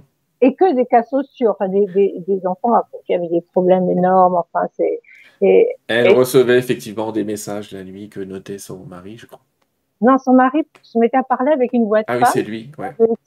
Je l'ai très bien connu, son mari aussi. Hein. Je suis allée le voir quand il était mourant d'ailleurs avec Michel. Et on est devenus les parrains des enfants de lumière. Elle a créé une association pour les parents d'enfants qui se suicident. Et, et je, je, suis la marraine. Et Michel était le parrain de cette association et a écrit une chanson pour euh, cette association. C'est une belle histoire que je raconte dans un de mes prochains livres. Ça va nous faire plaisir de, de l'écouter. Geneviève, je vais faire l'annonce de la prochaine émission, puis je vais te laisser les mots de la fin. Mais je te remercie beaucoup. Merci des révélations que tu nous as faites. Tu nous as quand même juste expliqué comment était mort Kennedy. Hein. c'est quand même une histoire que tout le monde cherche depuis pas mal d'années. Je ne détiens aucune vérité. C'est ta version. Que j'ai vécu. On est d'accord. C'est ta version. Je te laisse préparer les mots de la fin pendant ce temps-là. Les amis, je vous remercie du temps qu'on a passé ce soir dans, cette émission. Je vous invite, si ce n'est pas fait, à vous abonner à la chaîne. Il y a un petit bouton qui doit traîner euh, quelque part en bas. Je vous ai perdu, euh, donc c'est pas grave, je vous retrouverai tout à l'heure. Mais il y a un petit bouton qui traîne quelque part en bas qui vous permet de faire ça. Et puis, euh, vous expliquer qu'on se voit dans 15 jours avec une autre médium. Tiens, une autre médium. Elle s'appelle Lila Riori. Et avec Lila Riori, on va parler d'un abécédaire spirit qu'elle a écrit euh, sur les éditions Le Duc. on parlera aussi de, sa vie de médium et de guérisseuse. Il y a d'autres émissions dans la suite. Tu sais que je, suis à la bourre dans les émissions, c'est terrible. Vous pouvez me voir sur Nurea TV la semaine prochaine, comme ça on reverra mes amis euh, Nora et Guillaume avec grand plaisir. C'est Nora, je serai avec Nora, mais vous savez pas, mais avant l'émission, on fait un petit coucou avec Guillaume, voilà. Mais, ah, c'est pour moi. Oh bah, je vais les embrasser pour toi euh, avec grand plaisir. Et euh, on les aime bien tous les deux, ils sont adorables. N'hésitez pas à suivre leur chaîne Nurea TV, les amis, si vous ne connaissez pas. Je ne sais pas comment vous faites déjà, mais allez-y, allez regarder tous les replays, les anciens replays. Ils ont déménagé, ils sont dans leur nouveau studio, vous allez voir, ça va être très sympa. Et euh, en tout cas, je vous remercie et je vous dis à bientôt. Et Geneviève, bah, écoute, je te laisse les mots de la fin, puis je te remercie encore mille fois pour cette émission qu'on a faite ensemble. En plus, moi qui te remercie, je vous remercie tous. Je voulais vous dire que je vous aime et ayez confiance, croyez en vous. Nous sommes des créateurs. Je vous aime, je vous embrasse et je vous dis à bientôt. Au revoir. À bientôt les amis, au revoir.